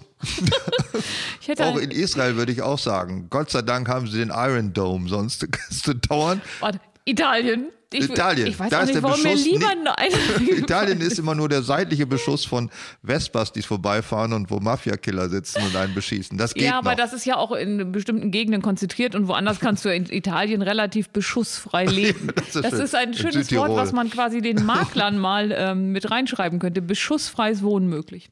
Ja, das ist wahr. Das haben die Makler noch. Die, die, die haben ja viel Lügenprosa verbreitet, aber beschussfreies Wohnen. Ich Also meine Lieblingsformulierung ist Maklerprosa Rohdiamant, der darauf wartet, wach geküsst zu werden. Das könntest du auch in dein Tinder-Profil schreiben. Also das passt Was, ja bei vielen was für ein Haus Sachen. stellst du dir vor, wenn du das liest? Sowas, wo eine Architektin sagen würde, kannst du nur zusammenschieben. Genau, das Ja. meinen die damit. Das heißt auch Renditeobjekt mit Ausbaureserve ist auch sowas Es ähnliches. gibt doch jetzt diesen Zusammenschluss der beiden großen ähm, ja, Wohnungsverwaltungs... Deutsche Wohnen und Vonovia. Genau, und ich glaube, Renditeprojekt mit Ausbaureserve ist das, was die vermieten. Weil wenn du irgendwas hörst von wegen, boah, wir hätten so gern fließend Wasser und Strom, dann ist, ist oftmals Ist das die Ausbaureserve? so ein Vermieter dahinter, ja. Ist, äh, wenn man in einer Makleranzeige auch das Wort zusätzlich liest, dann sollte man auch vorsichtig Wieso sein. zusätzlich? Ja, damit verheimlichen die das, was nicht anwesend ist. Wenn man sagt, vier Zimmerwohnungen zusätzlich zwei weitere als Ausbaureserve, dann heißt, ein Drittel des Hauses ist eine Ruine. Oh, das habe ich noch nicht gewusst. Muss mal ein bisschen besser lesen. Man könnte auch sagen, sechs Zimmer abzüglich von zwei, die noch nicht ausgebaut sind. Aber das klingt da natürlich so wie zusätzlich zwei, die es noch nicht gibt. Ausbau, ja, Ausbaureserve kenne ich auch. Da hast du so ein Erdgeschoss und da oben ist einfach darüber gar nichts. Ja, Handwerkerhaus ist auch so ein Das Wort geil, für ne? absolute Schrottbude. Bei Handwerkerhaus habe ich immer vor Augen Häuser, die normalerweise im Tatort dem Täter oder dem Opfer gehören. Ja, ist ja schon mal, nee, du guckst ja leider keinen Tatort, den ich ja sehr liebe. Übrigens, der Bremen 2 Tatort, der war total Hat Bremen großartig. 2 auch schon einen Tag Tatort? Ja, mein, ne, Bremen 2 nicht, aber Bremen hat einen Ja, Tatort. Bremen hat einen Tatort. und ja. ähm, ich habe hier immer so eine Liste mit Männern. Und ähm, auch, Sag jetzt nicht wieder diese. Wer ist auf 1 zurzeit? ach, das hat sich ein bisschen verschoben. Ich will mal sagen, Christian Drosten ist ein bisschen runtergerutscht. Till Lindemann ist natürlich noch unter den Favoriten, aber der neue Tatortkommissar von Bremen, das ist nämlich ein syrischer Däne. Was sonst in Ein Bremen? syrischer Däne. Ja. Und der hat auch schon mitgespielt in, ich meine, in Game of Thrones. Und erstmal spricht er kein Deutsch, was ich ziemlich mutig finde für einen Tatort. Also der muss das quasi. Komisch, aber in Soko Istanbul sprechen alle Deutsch. Das habe ich nie verstanden. Auch wieder. auch bei vielen anderen. Das ist komisch, weil Tatort Bremen spricht er nicht Deutsch, aber, Aber Soko Soko- Istanbul. Verkehrte Welt, würde ich sagen. Ja, aber der, der hat was ganz Attraktives, finde ich. Und Hm. auch das Team ist ganz skurril. Eine Anfängerin, eine bisschen durchgeschepperte, nennen wir sie mal Kriminaltechnikerin. Also die machen das ganz schön. Also quasi Tatort Münster Light. Nee, nicht so ein Klamauk, sondern die geben sich schon Mühe, auch ernsthaft zu ermitteln. Aber ich finde, also ich würde denen echt eine Chance geben. Ich finde, die sind ganz Dann gucke ich mir dabei. den mal an und sage wann da was dazu. Ja, es ist ja auch ein Experiment, so ein schrilles Team zu nehmen und jetzt nicht irgendwie zwei Männer oder so eine klassische zwei Zicken. Das hast du ja auch öfter so mit Lena Odenthal, also sprich der Tatwort aus Ludwigshafen. Das finde ich, ich fand noch gut. am besten die äh, Krimisendung, wo die Frauen noch Rehbeinchen hießen und Schnittchen machten, wenn die Männer ermittelt. Wann war das in welchem Jahr? Das war frühe 70er. Okay. Die Folgen kann man ich immer wieder angucken. Ab wann? Ähm, ab bis 74 oder 77 musste eine Frau auch einen Mann fragen, wenn sie irgendwas machen wollte, einen Das Arbeitsvertrag finde ich eine völlig blöde Idee. Wieso? Welcher vernünftige Mann hat was dagegen, wenn die Frau Geld verdient? Achso, ich Das dachte, du nie hast wieder deinen Radikalfeminismus-Moment, aber war gar Das nicht war so. super Radikalfeminismus. Ich bin dafür, für die Berufstätigkeit der Frau bin ich immer zu haben. Die kann nicht berufstätig genug sein, eine Frau, finde ich. Aus Eigeninteresse oder weil du da glaubst, dass damit sie sich selbst verwirklicht. Warum sonst? Das ist klar, dass sie auch Du irgendwas in sich selbst entdeckt irgendwo, ne? was irgendwo da ist. Oh. Äh, unverbaute Lage mit Mehrblick. Das klingt erstmal toll, aber das heißt was ganz anderes. das heißt, du hast bis nicht an die Kanalisation angeschlossen? Nee, das, das kann es immer auch sein. Aber es heißt erstens, dass es zurzeit unverbaut Lage ist. Ah. Aber der richtig wäre unverbaubare. Ja, du hast ja, das Warte ist mal, wieder wir, kommen noch mal kurz zurück aufs Handwerkerhaus. Das hast du gar nicht gewürdigt. Ach, Hm. du guckst ja auch keinen Tatort. Es gibt doch so, also einmal die Opfer wohnen relativ häufig in dem, was von den großen Wohnungsgenossenschaften vermietet wird. Und die Täter wohnen immer in so Einfamilienhäusern, 70er, 80er Jahre, niemals renoviert. Und Hm. leben da so im Dreck. Und das ist für mich das typische Handwerkerhaus. Und ich weiß gar nicht, wo die ähm, Location Scouts der ARD das immer finden. Ja. Also als Herbert Reinecker noch der Hauptautor war von deutschen Krimis, also von der Kommissar Derrick und so, da hatten alle Täter einen slawischen Namen, also Lipschinski, Koschinski, Kowalski. so hießen die alle, Jaschke, Leschke, sonst wie. Und alle Opfer? Opfer, die wohnten alle, also wenn der das Tathergesch des Hergangs oder was Tathergang, der wenn Tathergang? der in den gehobenen Klassen, da war der immer in dem gleichen Haus in München. Ja, aber da, was die, Lo- da gab es auch das Wort Location Scout. Noch Location ne? Scout gab's nee, nicht. Okay. Ähm, sehr schön finde ich, also Raum für eigene Vorstellung ist eben auch dieses nicht Du ausgebaute hast mal Teil was des ganz Hauses. Böses gesagt. Was denn? Du hast mal gesagt bei einer Autorin, dass die Bücher so seicht werden, dass im nächsten Buch alle Seiten leer sind und nur noch Raum für eigene Notizen oben Diese Autorin haben wir schon häufig genannt, glaube heute sogar schon, das müssen wir nicht nochmal machen. Nein, aber das, wenn ich Raum für eigene Vorstellungen sehe, dann habe ich immer dieses leere Buch vor Augen. Wohnglück in ruhiger Lage. Oh, Das ist Wohnglück. Ich wusste nicht, was es ist, aber es taucht immer häufiger auf in so Maklersachen. liest du so aus Recherche oder Hobbygründen Makleranzeigen? Äh, ja, ich gucke da schon mal rein. Echt? Ich gucke ja. mal rein, wenn ich was suche, aber nicht an. Ich suche ja nicht so oft wie du was. ja, ich bin früher sehr regelmäßig und sehr gerne umgezogen, aber jetzt eben Aber du kaufst ja Häuser auch, ohne sie zu besichtigen, nur aus dem Eindruck einer Anzeige heraus. Ich glaube nicht. Nee? Nein, ich hoffe nicht.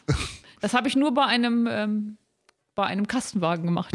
Ja. Also beim, aber ist ja auch so eine Art Tiny House. Optimale Verkehrsanbindung heißt direkt an der Autobahn. Ja, das kenne ich auch. Die teilsanierte Doppelhaushälfte ist im Grunde ein Viertelhaus, weil ist ja schon die Hälfte, Doppelhaushälfte ist ja schon ein halbes Haus und davon teilsaniert Alter, meinst du echt? 25 Prozent Haus. Das kannst du auch schreiben. Resthof mit vielen Möglichkeiten ist klar. Das ist oh, keine da, Möglichkeit. Da habe ich immer die Bauer sucht Frau Anwärter, die Ja. ja. den Resthof mit vielen Möglichkeiten für das die nächste zu bespringende vorstellen. Restfrau mit vielen Möglichkeiten. Wenn man sich das vorstellt, dann wird es plötzlich klar, was damit gemeint So ist. eine abgehalfterte Nutte, was meint man damit? Also jemand, der aus dem aktiven Gewerbe raus ist? Irgendwie sowas. Oder bin ich völlig auf dem falschen Dampfer? Besser du redest dich um Kopf und Kragen als ich. Habe ich, ich wieder was verpasst? Ach, übrigens hat jetzt mal jemand für mich recherchiert, ich glaube Robert war es, was ein Schoßhund früher eigentlich gemacht hat. Ja, ich weiß. Der hat, also wenn der sich auf den Schoß gesetzt hat, sind die Läuse auf ihn übergesprungen von der Frau. Ja, Das, das, ist, doch, so. Das ist Warum? Ja gut, das ist einer der schlimmsten Ostfriesenwitze, den ich aber jetzt erzählen kann, weil man kann statt Ostfriese auch Niedersachse, Bremer oder Aber stimmt Ostfranke das sagen. wirklich? Wie, warum liegt auf bei einer äh, Hochzeit eine Schaufel Mist vorm Altar, damit die Fliegen von der Braut runtergehen? Oh, ist das eklig. Das ist ein übler Witz. Aber das stimmt das wirklich mit dem Schoßhund? Also da sollten die, wie heißen die denn bei Frauen untenrum? Sackratten macht ja keinen Sinn. Nee, das macht keinen Sinn, in der Tat. Kopfläuse, Filz, Filzläuse Ja. vielleicht? Aber, Die heißen, die heißen, aber wenn die Filzläuse, kannst du mir kurz, also die haben, ich bin ja auch eine Frau, da unten ist ach kein was, Filz. Da unten, gut, dass du es nochmal sagst, wir sind ja im Radio. ich, wo ist denn da Filz? Ja, Filz, äh, ich glaube, das kommt dann eher von verfilzter Schambehaarung. Boah, hätte ich mal nicht gefragt. Hätte ich mal nicht gefragt, das ist ja furchtbar. Das sagt man häufiger. Hätte ich mal nicht gefragt, habe ich auch neulich dem Arzt gesagt, als er den Befund. Hätte ich mal nicht gefragt. Okay, dann hat man also auf den verfilzten Schoß der Frau. Jetzt kommt ja, ähm, aber da, da ist ja auch noch Stoff zwischen. Fressen sich dann die Filzläuse durch den Stoff zum Hund? Muss wohl so sein. Also ich Oder- habe das auch noch nie begriffen. Oder machen die kurz den Schlüpfer Und- hoch, damit die rüberspringen können? Aber in der Zeit werden Vielleicht hatte der Schlüpfer auch eine Filzlausklappe. aber in der Es Zeit gibt werden, übrigens auch Hunde, das sind jetzt, die werden bei naturnahen Stämmen in Afrika gehalten, die den Kindern den Kot vom Hintern leckten. das können meine Meisen ja hier im Meisenhaus äh, machen das ja automatisch. Oh, jetzt habe ich aber dieses Bild im Kopf. Ich kann, oh, das kann, muss ich jetzt wieder überschreiben. Das ist auch nicht lecker. Überschreiben. Du kannst in deinem Kopf was überschreiben? ja, aber es gelingt nicht oft, dann sagt mein Gehirn immer, Koterblick. Das ist aber eine tolle Fähigkeit. Also die hätte ich gerne. Ich würde ganz viel überschreiben wollen. Es klappt aber nur, wenn ich es mir ganz doll vornehme und in so einen meditativen Zustand komme. Und wenn ich dann wieder wach werde, ist es wieder weg. Wir sollten zu Wohnstilen übergehen, weil wir dann sonst uns nicht jetzt so sehr verzetteln mit Urogenital Kaniden. Aber ich wollte ja nur sagen, ich weiß jetzt, wofür die Schoßhündchen gut sind. Aber lieber Robert, du hast das ja für uns recherchiert. Ich habe da noch ein paar praktische Fragen, wie das gehen soll. Aber die müssen wir jetzt nicht klären. Vielleicht kannst du da nochmal Über Wohnstile würde ich gerne mit dir reden. Unbedingt. Wie wohnt man denn so? Wir haben ja heute schon unsere gegenseitigen Wohnformen beschrieben. liebevoll beschrieben. Liebevoll. Sie ähneln sich insofern, als wir zum Beispiel alle beide nicht in einer WG wohnen. Hast du schon mal in einer WG gewohnt in deinem Leben? Wo fängt WG an? Wenn man Ab mit drei. dem Ex noch in. Achso, nee, dann nicht. Mit dem Ex und dem Neuen. Das ist eine interessante WG. Nein, aber ich dachte gerade, wenn man mit, dem- mit der Ex, der einfach nicht ausziehen will und wenn man mit dem noch eine Zeit in einer gemeinschaftlichen Unterkunft lebt, ob das dann schon eine WG ist. Aber WG fängt ab drei an. Äh, lass mich über. Mit meinen Eltern? War das eine WG? Ich glaube, bei uns hieß das Familie. Im Harz kann das anders sein. Dass das da eine WG war. Nee, dann habe ich tatsächlich aus gutem Grund noch nicht in einer WG gewohnt, weil ich glaube, ich möchte das auch nicht. Ja, freiwillig hat man selten in WGs gewohnt. Es war meistens den mangelnden Einkünften geschuldet. Also in prekären finanziellen Situationen als Student zum Beispiel, da habe Aber ich da in gibt es WGs doch gewohnt. Studentenwohnheim oder so ein Zimmer bei so einer Oma, die vermietet das Zimmer. Ja, das war alles noch blöder. das habe ich auch mal. Ich habe mal in einer schlimmste Wohnsituation war, ich habe äh, ein Zimmer auch bei so einer Witwe äh, Ja, gehabt der Klassiker. und das war nur zu betreten durch den Warteraum eines Frauenarztes. Da ist doch eine Materialfindungsstelle. Ich weiß nicht, was du für Vorstellungen hast, was für Frauen häufig zum Frauenarzt gehen. Junge Mädchen, die sich das erste Mal die Pille verschreiben lassen Genau, wollen. so war es nicht. Vielleicht war das auch ein, der sich auf klimakterische Folge, Folge, Folgeschäden spezialisiert hatte oder auf Krampfaderentzug. Du, du hast oberhalb eines geronten Gynäkologen gewohnt. Ja, Tut und die hatte zum Wartezimmer dieses äh, Altfrauenarztes war nur getrennt durch eine Tür mit einer Glasscheibe drin und so einem Lappenvorhang. Und da man als Student ja auch meistens länger schlief, ich zumindest, also wenn man so um halb acht aus seinem Alkoholkoma aufwachte und dann, das hatte auch keine Dusche oder kein Waschbecken. Das war wiederum im Keller. Also ich musste durch diese, da saßen dann schon Versifft, welche. besoffen musstest du bei Ja, den. Oh. Und dann so im Schlüpfer und Nacht-T-Shirt schlappte ich durch dieses Klimakteriumzimmer. Morgen, ja, ja, und da, ach, der Herr Student, auch aufgewacht. Ich stelle mir das ganz skurril vor. Ja, habe ich nicht so lange ausgehalten. Ich glaube, nach einem Semester bin ich da weggezogen. Immerhin, wenn ich mich Da richtig siehst du, was eine, da, was eine WG eine Traumvorstellung sein kann. Es kommt Jetzt- immer her, woher man kommt. Genau, ist immer eine Frage der Ausgangslage. Und Hm. jetzt sehe ich das Thema WG mit ganz anderen Augen. Ja, wie schön das sein Positiv, kann. viel positiver. Ja, WG war auch nicht so doll. Okay, erzähl aus deiner WG-Zeit. Mein Bruder hat in einer WG gewohnt mit drei Jungen und dann ist irgendwann ein Mädchen eingezogen und das erste, was die gemacht haben, die drei Jungen haben ihre dreckige Wäsche in das Zimmer von dem Mädchen geschmissen. Weil das war für sie selbstverständlich, dass die dafür aufkommen müsste. Waren andere Zeiten. Wie ging das, wie ging das aus? Und hätte, da, das ging wohl aus, dass sie in Vogel gezeigt hat. Die waren früher waren die auch schon so drauf, dass sie sowas nicht mit sich machen ließen. Das ist eher ein Problem der Jungen gewesen, dass sie überhaupt bis sowas gekommen sind. Eine andere WG, da wollten, wurden wollten Sie witzig sein? Vielleicht, ja, ich fürchte mal, das war eher sowas. Ja. Die Ja, hat das auch nicht wirklich geglaubt, dass das Im, klappen heute könnte. ist das ja MeToo im Quadrat, ne? Ja, Also, mindestens. ja. Aber damals waren die noch entspannter. Die Frauen haben sich noch selber gewehrt. Das war noch schön. Die Frauen haben sich. Oh. Ja, das war noch einfach. Die hatten noch einfach mehr Biss, weiß ich auch Rede du nicht. dich doch mal um Kopf Nein, ich rede mich gar Frauen nicht haben Kopf. sich und- selber gewehrt, die hatten mehr Biss. Sätze, die Ja, man. das war nicht na, so egal. Weicheier. Und äh, diese gleiche WG, also diese Frau ist aus verständlichen Gründen irgendwann ausgezogen, weil sie dann doch die Schnauze voll hatte von den Bären, die da wohnten.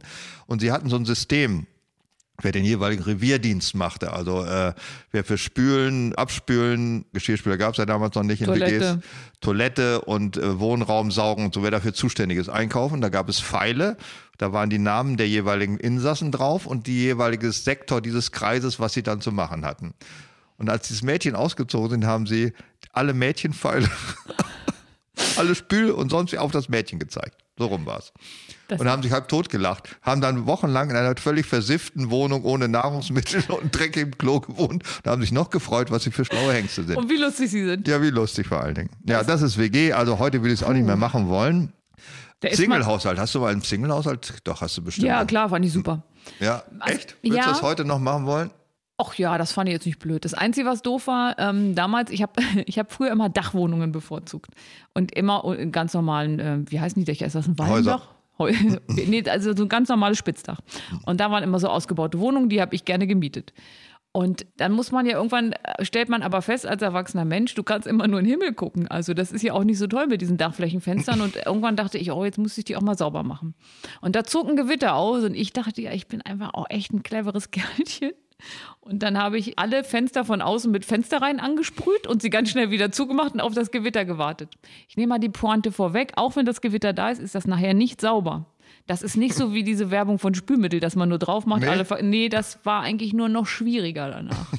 Und ähm, dieses Konzept immer unter dem Dach zu wohnen, habe ich gedacht, kombiniere ich jetzt mit ebenerdig. So ist dann der Bungalow entstanden, weil ich das immer furchtbar fand, wenn dir Leute auf den Kopf rumgelaufen sind. Ja, das fand ich auch nicht so Das schön. war immer so, dass ich dachte, da weiß ich zu viel von anderen Leuten. Und wenn ich denen auf den Kopf rumgelaufen bin, dann war das für mich nicht schlimm. Ich bin ja ein rücksichtsvoller Mensch, aber andersrum nicht, nein. Und ähm, ich habe öfter mal als Single gewohnt. Das fand ich auch nicht doof. Ich habe einmal auch als Single gewohnt und da war man, das war ein Haus, wo viele ältere Mitbewerber wohnten und es gab keinen Treppenreinigungsdienst, sondern es wurde umschichtig wahrgenommen. Das kenne ich auch noch. Ja, Ähm, Ha- Hauswoche hieß das. Hast du ja Hauswoche? das habe ich natürlich nicht gemacht, weil ich so lange geschlafen habe und auch keinen Bock hatte. Das Treppenhaus, das glänzte immer noch von der Vorwoche, weil die Rentner waren so fleißig. Und ich bin dann um 6 Uhr, habe ich mir den Wecker gestellt und habe mir eine Aerosolflasche gekauft, die mit einem Fuß... Und ist nass gemacht, du Schwein. Ja, nicht nass, da gab es so ein Zeug drin, das mit sehr starkem Zitrusduft versetzt war. Das habe ich in Aerosolflasche. 6 Uhr Tür auf, ins Treppenhaus gespritzt, das Zeug mit, da war so eine Kompressorpatrone dran. Ja. Das Ding, das stank zuverlässig bis weit in den Vormittag hinein nach Reinigungsmitteln. Du kommst nachts nach Dann, Hause? ja, nachts oder wenn ich aus der Disse kam um drei, halb vier, nochmal eben Aerosol, das hielt sich sehr lange und dann Frau Ewert, die wohnte nebenan, wenn die dann morgens um 10 Uhr, wenn ich dann irgendwie irgendwo zum Markt schlappt oder so, ach, Herr Wischmeier, auch schon wach, ach, Sie waren heute wohl schon sehr fleißig. Ja. Ja. Und bist du nie aufgeflogen? Nee, es war ja immer sauber. Also ich kenne, ähm, ich habe mal ganz unterm Dach gewohnt und zwar am Westschnellweg und sonntags war immer mein Hobby, wenn die den Blitzer da aufgestellt haben, habe ich mich in, ins Fenster gesetzt und ähm, wir haben mit meinem damaligen Freund, wir haben Wetten abgeschlossen. Wer reinfliegt und wer nicht. Und danach haben wir dann Schnaps getrunken. Also es passierte schon mal, dass wir mittags ein bisschen betrunken waren. Man muss sich ja den Tag irgendwie auch schön gestalten. Also da, ich fasse das mal zusammen. Also deine Vorliebe für sklavisches Halten an Verkehrsvorschriften hat damit zu tun, dass du dir es assoziativ mit Alkoholgenuss verbindest. Also du hältst Wer sagt eigentlich, dass ich mich sklavisch an Verkehrsregeln Du halte? selber. Du fandst das, du hast vor einer, in der letzten Folge oder vorletzten, weiß ich nicht mehr, hast du gesagt, dass du es ganz toll findest, dass du das Zeichen, das am Wegesrand stehst, genau so in dem Moment sklavisch befolgst. Sagen wir mal so mit einer ganz leichten Toleranz. Okay. Aber so, dass man nicht Und das dafür... rührt meiner Meinung, ich als Laienpsychoanalytiker rührt es daher, dass du das verbindest mit einer früheren Situation in deinem Leben, als du dadurch zur Belohnung Schnaps kriegtest, wenn andere Leute in sowas reingerauscht sind. Warum bist du eigentlich nicht direkt so Therapeut geworden? Du bist Das frage ich mich auch. Wahrscheinlich Dietmar die Überlebenschance der Patienten wäre zu gering. Was ich Ich damals hätte aber, die aus Böswilligkeit analysiert und nicht um sie zu heilen. Ich glaube, das ist der Haken. ja, da kommt wieder dein, der, der, der Misanthrop kommt ein bisschen Ich durch. bin nicht Misanthrop. Ich Sondern? finde, na, ich finde nicht alle doof. Ja, äh, äh, sag mal, wie groß ist der Prozentsatz der Menschen, die du. Äh, Der Groß der Prozentsatz, den ich doof finde, ja, ist ja hart an der Obergrenze dessen, was wir an Bevölkerung zurzeit auf der Erde haben. Ich würde sagen, viel weniger ist es nicht. Okay, nur mal kurz so, um, damit ich eine Vorstellung habe. Ja, ja. Was ich aber von meiner Vormieterin damals gelernt hatte, war, da waren ganz viele Omas im Haus, die auch immer ganz viel Zeit hatten. Und wenn die jemanden im Hausflur gehört haben, haben sie immer sofort die Tür aufgerissen. Mhm. Und dann gibt es einen, also die müssen denken, ich habe den ganzen Tag nichts anderes gemacht als Tiefkühlgerichte gekauft. Weil wenn man, das sind ja alles ehemalige Hausfrauen gewesen, wenn man sagt, oh, ich habe was ähm, für, die- wie heißt das Ding, nicht Tiefkühlschrank, für einen Gefrierschrank Mhm. eingekauft, dann haben die sofort die Tür zugemacht und du konntest weitergehen. Also habe ich immer, wenn ich hochkam und eine der Oma hat die Treppe aufgerissen, sag ich, sorry, ich muss hoch, ich habe was für einen Gefrierschrank. Zack, Tür einfach wieder zu. Also was haben die das aus Verständnis oder aus das ist Widerwillen? total, nein, nein, ja? aus Verständnis natürlich. Also wenn du was für einen Gefrierschrank Ja. hast, das muss ja angetaut und gefrierbrand und hast Das ist du. ein schöner Trick eigentlich. Genau. Und Das führt uns aber zu dem Thema, ist es eigentlich schön, Mieter zu sein in so einem Haus mit vielen Parteien oder ist das eher was, was einem, weil der deutsche Traum ist ja immer noch ein Eigenheim zu haben, also wo man drumherum laufen kann und wo außer einem selbst und die Familienangehörigen sonst keiner wohnt. man kann ja auch eine Eigentumswohnung, eine ETW ja, das ist, kaufen. Aber Eigentumswohnung ist ja dasselbe wie Miete, bloß mit weniger Rechten und mehr Geld da drin. Also ich hatte tatsächlich auch schon eine Eigentumswohnung. Echt? I. I, auch unterm Dach. Das war, auch gegenüber war ein Friedhof. Das war irgendwie auch. Also, klar, also schöner kann man nicht mehr wohnen. Beim Friedhof eine Seite war ein Knast, vorne war so ein Tierheim für rumänische Straßenhunde und jeden Tag lagen drei Obdachlose im, im, im Hauseingang. Das war eine ganz so, schöne Zeit. Ich habe mich sehr gerne, der, sehr wohl Brenn, gefühlt. der Brennpunkt ähm, in. Drogen. Ja, der Brennpunkt. Also ich hatte, bin ja damals schon gelaufen und mein, Du warst also älter als zwei Jahre, oder was willst du damit sagen? nee, äh, wirklich Du konntest äh, laufen. gejoggt. Ach, gejoggt. Und ähm, da gab es einen Stadtteil, der ist auch heute noch ein Brennpunkt. Ich habe damals in Garbsen gewohnt und der hieß auf der Horst. Und das da hast du gefunden. Eine Eigentumswohnung? Nicht so weit weg. Also das waren nur ein paar Minuten Laufen und das war dann immer meine. Ich habe ein Ferienhaus in Soweto. Aber das war meine Tempostrecke, weil ich bin dann immer durch die Hauptstraße Weil von du verfolgt wurdest. ja, weil das total gruselig da ist. Also das ist ja, als wenn der Tatort einen Brennpunkt zeigen Ja. würde. Die sind, das ist ja nicht Klischee, die sehen ja wirklich alle so aus. Mhm. Mit dicken Karren und alle ans Auto gelehnt und Bier trinkend und so. Das ist schon ganz schön schlimm gewesen. Ich finde das ganz toll. Meine Ehrfurcht vor der Stadt Hannover ist ungeheuer gestiegen, als ich von der Entstehung des Stadtteils Garbsenhorst wusste. Denn viele wissen es nicht, die nicht aus Hannover kommen oder es noch nie gesehen haben. Garbsen ist eine eigene Stadt, Hannover ist auch eine eigene Stadt. Hannover hat seine Problemgebiete an Garbsen verlagert, hat also da in Garbsen in der Nachbarstadt Gelände aufgekauft und da hat die die aufgestallt, diese Problemleute. Mit Absicht? Haben die das Ja, total Absicht, mit Absicht gemacht? Aber haben die nicht, ähm, warte mal, das ist doch, damals hatte man, oder nehmen wir andersrum, Gropiusbau. All diese Sachen Ja. waren doch damals schon Konzepte, um auch in Hannover das bekannte IME-Zentrum, in Bremen gibt es auch so einen Weg, der Neue heißt, Fahr. Neue, ja, Neue Fahr Süd. Und das war doch aber eigentlich ein Konzept, dass man den Leuten Wohnraum ermöglicht hat. Nee. Okay. Das Kannst du war, erstmal war es ein arrogantes, das war ein Konzept von arroganten Arschlöchern, auch unter dem Namen Architekt bekannt. Also Le Corbusier ist ja einer der schlimmsten, diese Wohnmaschinenidee, ne? dass man Leute in Fickzellen übereinander stapelt, ist dann in der DDR zur hohen Kunst entartet worden. Das war die Idee des Architekten, also große Stapelhäuser und dazwischen viel Grün. Dann konnten alle auf viel Grün gucken, Gropius. aber haben dann nicht, ja, Gropiusstadt ist ja auch sowas, Ja. ne? oder Marzahn ist es dann letztendlich auch. es hat nicht funktioniert, ne? Nee, ist eine ganz grauenhaft. Das heißt, man kann mit einer guten Idee, ich glaube, will denen das gar nicht vorschreiben, was sie eine schlechte Idee hat, schlechte Sachen machen. Das ist ein gutes Beispiel dafür. Also wie auf der Horst. ja, man kann aber auch mit einer schlechten Idee gute Sachen Oh, machen. jetzt kommt's. Die Fuggerei in Augsburg war eine Idee, da hat der, der damals reichste Mensch der Welt, ich habe neulich erst gelesen, der kam im ZDF, kam das genau, das ist eine Geschichte des Geldes in Terra X. Und der Fugger war der reichste Mann seiner Zeit mit heute ungefähr 480 Milliarden. Oh, Das nenne ich mal Reichtum. das ja. nenne ich auch mal Reichtum. Und die gibt es heute noch, die Fuggerei. Das ist eine, eine Wohnsiedlung aus dem Mittelalter, die der Fugger gestiftet hat für Bedürftige. Sie müssen heute noch 87 Cent Miete zahlen im Monat, glaube ich, weil das nur umgerechnet wurde. Also man kann auch aus schlechten Absichten, der war einfach nur reich und wollte Ablass für sozusagen einen guten Willen für den, sein Himmelsreich haben und hat es gemacht. Eine andere Sache ist zum Beispiel Fassberg. Weißt du, das ist eine Stadt in der Heide, ob du da schon mal warst? Äh, sagen wir mal so, ich kenne den, das Schild vom Vorbeifahren. Ja, da war ich vor zwei Jahren das erste Mal und war für Bass erstaunt, wenn man das nochmal so sagen darf. Es ist auch, wenn man so will, schlechten äh, Idee entstanden. Fassberg ist eine künstliche Stadt, die 1933 vom Reichsluftfahrtministerium gegründet wurde und so eine, eine idyllische Kleinstadt vorgab, um zu täuschen, dass Deutschland sich wieder aufrüstet. Da ist auch heute noch so ein großer Bundeswehrstandort. Ach, man hat wirklich, man hat was Hübsches, Kleines gebaut und darunter diese Kriegsmaschinerie. Nee, nicht darunter, sondern es sieht einfach wie eine ganz normale kleine Stadt aus vielen Klinkerbauten. Es ist sehr, sehr hübsch heute, weil das so ein einheitliches Stadtbild hat und die Häuser, das ist alles sehr schön. Es gibt in der, im Wendland gibt es Rundlingsdörfer, die haben unterirdisch V2-Raketen. Und wo haben die Fassberger ihre Sachen gebaut, gelagert? Gibt es da auch so einen Untergrund, wo dann, Die Fassberger, das war eine Stadt für Angehörige der Reichsluftfahrt, also der also die, Luftwaffe.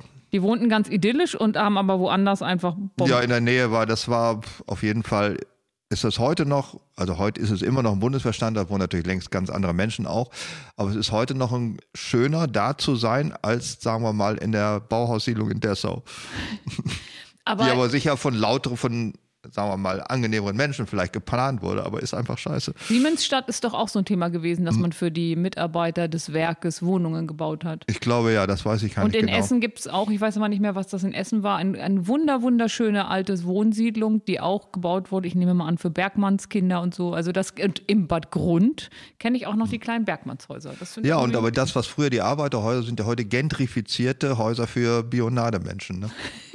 ja, weil das ist schick. Was früher Arbeitersiedlung war, ist heute schick, wenn da nicht so viele wohnen. Früher, als da zwölf Leute der Familie wohnten, war es natürlich blöd. Jetzt wenn heute nur der Single mit seiner Konkubine da haust, ja, dann ist es natürlich und provenzalischen Käse wendet, ist es natürlich nett. Das ist ja klar. Übrigens, eine meiner Lieblingshasssiedlungen ist die Siedlung Vauban. Sagt ihr das was in Freiburg? Nein, gar nicht. Dabei war Vauban. ich da. Vauban ist, glaube ich, benannt nach einem französischen Kriegsminister oder so. Äh, Das war ursprünglich französisches Kasernengelände und das ist eine Ökosiedlung. Und meine Lieblingsszene ist, als ein, das geht vor ein oder zwei Jahren quasi durch die Presse, als ein Pizzabote mit einem Verbrennungsmotor Mofa, die Vauban-Siedlung, wäre beinahe gesteinigt worden. Da wohnen jetzt alle Ökos? Ja, da wohnen nicht Ökos, da wohnen die schlimmsten der Ökos. Ökoterroristen? Ja, das würde ich so sagen, Ökoterroristen. Also wenn du da mit einem Verbrennungsmotor Mofa, dann musst du um dein Leben fürchten. Ich suche ja mit dem gebrauchten Bulli immer Ziele, die man ansteuern Das kann. wäre Wie eine das- Idee. Das Vauban-Viertel in Freiburg würde ich dir empfehlen. Sehr schön. Wie siehst du denn den Trend so zu Vanlife? Weil es gibt ja immer mehr Menschen, die ihre. Oh ja. Ich gucke mir das gerne auf YouTube an, wie die so mit alten Hartfaserplatten so einen alten kaputten Krankenwagen in eine Behausung verwandeln. Ich mag das vor allem ähm, auf Instagram, weil da dauert es immer nur 20 Sekunden. Da machen die immer so, du siehst halt einmal so einen, so einen leeren Van und dann ratatatatong ist das Ding fertig und äh, Ja, Ratatatong ist, finde ich, auch gut fürs Van. Ja, ich kann es mir jetzt persönlich nicht vorstellen, in einem Handwerkerbully zu wohnen. Ich brauche ein bisschen mehr Fläche um mich herum. ja, ich auch. Ich bin auch gerne draußen und da ist dann auch noch was, was mir gehört und nicht irgendwie anderen. Das und kann nicht man Parkplatz oder so. Das finde ich doof. Und wo, also auch ohne Schaufel, sondern mit ganz normal. Aber Mhm. es gibt so, ich habe tatsächlich ein paar Bücher drüber gelesen, einfach weil ich so wissen wollte, was bewegt die Menschen, ihr Haus zu verlassen und in einen Van zu steigen. Mhm. Und dann hörst du natürlich immer digitale Nomaden. Ja, das ist auch so digitale Nomaden. Früher ist das einfach arbeitslos oder arbeitsscheu. Arbeitsscheu. Aber ich habe jetzt gerade einen äh, Bericht gesehen, irgendwo öffentlich-rechtlich, da ist ein Pärchen Schön, wie sie die Seriosität andeutet durch diese kleine Metapher davor. Das kleine. Ich habe übrigens einen Bericht gelesen, öffentlich-rechtlich. Und Aber hast gemerkt, ne? Mhm. Es war wirklich öffentlich-rechtlich. Und da haben die ähm, Menschen begleitet. Das liegt einfach nur da. Ich weiß gar nicht, ob die anderen eine Mediathek haben. ARD und ZDF haben eine, die ist bei mir auf dem Fernseher ja, zum drauf. Beispiel die ARD-Mediathek ist ja hauptsächlich dafür da, um unseren Podcast auch für Leute zugänglich zu machen. Das ist die Audiothek, wenn ich dich an dieser Stelle verbessern darf. In der Mediathek würden wir dann auch mit Bild sein. Ach so, deswegen sind wir in der Audiothek, damit Ja. das Bild von uns nicht rüberkommt. Genau, ja, deswegen, deswegen haben sie gesagt, wir, wir senden von denen erstmal nur die Tonspuren. Deswegen Ja, sind wir in der ich. Hm. Aber in der Mediathek habe ich einen Bericht gesehen und eigentlich müsstest du das toll finden. Ein 60 Jahre alter, umgebauter Hanomag. Nee, der fuhr nur 60, er war noch viel älter. er fuhr Äh, nur 60. 60 Jahre alten Hanomach habe ich auch. Nee, der war so alt, er fuhr nur 60 und ein Pärchen hatte sich aufgemacht mit diesem Gefährt nach Marokko und Ich wollen habe da- das gesehen. Ich habe den auch gesehen und die waren dann auf so einem Parkplatz Genau. irgendwann. Und die Ja, waren in das Spanien ich. gerade Ja. angekommen und die hatten, das tat mir dann so ein bisschen leid, so ganz fettige Haare, weil da dachte ich, ach Gott, Ja, das verbinde ich jetzt auch immer mit Vanlife, fettige Haare. Dann ist er wirklich so, ich denke, ach, da gibt es doch auch öffentliche, so ein bisschen waschen ist doch auch schön. Ja, aber, ich, da ich selbst auch Hanomach fahre und auch genau dieses Modell auch selber habe, kann ich das einschätzen, dass ich damit nicht nach Marokko fahre. Das ist mir schon klar. aber die sahen ganz glücklich aus. Sie hatten sich noch von seinen Großeltern verabschiedet Mhm. und wussten gar nicht, ob sie wiederkommen wollen. Nee, das wüsste ich auch nicht, wenn ich mit dem Hanomach nach Marokko fahre, ob ich das hier noch, so, noch mal machen Zumindest, würde. ob du mit dem Hanomach wieder zurückkommst oder Der Hanomach schafft es, da bin ich selbst. Ich habe meinen Hanomach getroffen, auch ein AL28, um das Exemplar geht's. Der tankte mit mir parallel, irgendwo ich mit Hanomach, er mit Hanomach. Und dann fragt man, kommt man so ins Gespräch, Ja. man trifft nicht so viel. Wie, wie die Camper an sich Ja, auch. genau so. Ja, er sagte, er wäre jetzt in Nigeria gewesen und er hätte da vier Wochen sein müssen, weil er äh, eine Wasserpumpe angetrieben hätte. Er hätte den Hanomach aufgepumpt, aufgebockt, die beiden Hinterräder abgemacht, den anlaufen lassen, 14 Tage, damit die Wasser hätten mit dem Keilriemen. Das ist aber ein geiles Projekt. Ja, für ihn war es nicht so geil, weil er, glaube ich, auch per Waffe gezwungen wurde, das zu machen. Aber so, War gar kein soziales Projekt. nein, nein, nein, nein. weil was war noch mal, also Entschuldigung. Ich dachte, das war, also, der hat was Gutes getan. jetzt was Gutes zu machen, ist jetzt nicht so meine erste Priorität. Also, ist ein anderes Konzept. Ist ein anderes Konzept, Ist ein anderes ja. Ein anderes Konzept. Wir müssen noch ein paar Wohntrends, Cocooning zum Beispiel. Ja, dass man sich einmummelt zu Hause. Und ähm, da kommt natürlich auch das Thema Hügge. Ja Hügge war der skandinavische. Es ist an sich Gemutlich. Das skandinavische. gemutlich, ist an sich ein norwegisches Wort, also aus deiner Heimat, deiner Quasi. Wahlheimat. Meiner Wahlheimat. Ist aber in Dänemark sehr populär. Gibt's Hügge. Ja, es gibt sogar eine Zeitung, die so heißt. Gibt es sie immer noch. Ich dachte, das wäre so eine Modesache, die ist dann auch schnell Ein bisschen wieder raus. die noch. Also ich habe sie noch, jetzt nicht gerade in den letzten Wochen, weil ich nicht aktiv gesucht habe, aber ich habe die irgendwo liegen sehen. Niedrigenergiehaus, Passivhaus. Das sind die Dinger, die haben vorne so ein laute Elektrogerät vor der Tür, dass die Wärme irgendwo aus der Ja, Atemluft saugt. Weiß nicht. Die Wärme aus der Atemluft saugt der Atemluft ihrer Insassen und innen drin laufen alle in so einem dicken Downparker rum. Ja, das, dieses Null-Energiehaus und so, da ich, kam ich bisher auch noch nicht so richtig drauf klar. Die Nullenergie findet hauptsächlich zwischen den Ohren der Bewohner statt, glaube ich. Oh. Egal, was er jetzt sagt. Alle Leute, die ein Niedrigenergie- und ein Nullenergiehaus haben, ihr seid auf einem guten Weg. Ja, finde ich auch ganz toll. Dann nehme ich den Rest der Energie, die ihr nicht braucht, für mein Haus. Ich hatte ja mein Haus mit Erdwärme. Du hattest ein Haus mit Erdwärme? Ja. Und ich habe auch gesehen, wie die dann mit einem LKW kamen und da, also ich war sicher, sie sind kurz vorm Erdmittelpunkt angekommen, aber ich habe das Prinzip nie verstanden. Das wurde rausgeholt, verdichtet, irgendwas mit Elektrik und dann war es warm. Ja, das sind in Wahrheit sind das ja strombeheizte Hütten. Ja, aber irgendwas passiert ja in diesen. Irgendwas passiert, ja. Davon kann man ausgehen, dass hier irgendwas aber passiert. ich habe nie verstanden, was. Äh, Solaranlagen. Hast du eine Solaranlage? Ich habe eine, ja, ich habe eine Solaranlage, aber eine Solarthermieanlage, keine Photovoltaikanlage. Also kriegst du warmes Wasser. Photovoltaik lehne ich ab. Warum? Warum? Weil das in Deutschland viel zu kompliziert ist. Und ich in meiner, ich bin ja Selbstständiger, ich, müsste, ich wäre dann Gewerbetreibender, weil ich selber Strom erzeuge. Und das wäre belastet mit Mehrwertsteuer, EEG-Umlage und, so, und Stromsteuer. Das ist mir zu viel Ich Aufwand glaube, das ist leichter geworden, aber ich bin Nein, nicht das ist nicht leichter geworden. Weil ich habe nämlich eine Photovoltaikanlage, die ich nie anschließen kann. Die kannst du nicht anschließen. Nein. Du persönlich nicht oder darfst es nicht? Ich kann es nicht im Moment, weil der Stromzähler dann ja rückwärts läuft und dann wird man verhaftet. So habe ich das Mhm. So verstanden. was, genau so läuft das hier. Ja. Ja. Man wird verhaftet. Egal wie es ist, man wird immer verhaftet. Genau, deswegen ähm, muss dann erst jemand kommen, der den Stromzähler austauscht, damit der auch rückwärts laufen kann. Und man muss nichts einspeisen ins Netz, wenn man so einen Zwischenspeicher hat, wo das alles, also so eine Batterie. Mhm. Du bist auch kein. Gewerbetreibender jetzt. Nee, ich habe kein. Im Moment bin ich gar nichts. Ich bin jemand mit einer nicht angeschlossenen Photovoltaikanlage auf Aber du Dach. musst den selbst erzeugten Strom auch versteuern. Weiß ich nicht. Ich habe mir noch keinen erzeugt. Ja, Also. das ist der Witz. Also zum Beispiel, wenn du wie ich 23 Apfelbäume äh, hast, dann darf ich die Äpfel essen, ohne sie vorher im Finanzamt vorzuzeigen. Selbst erzeugter Strom ist was anderes.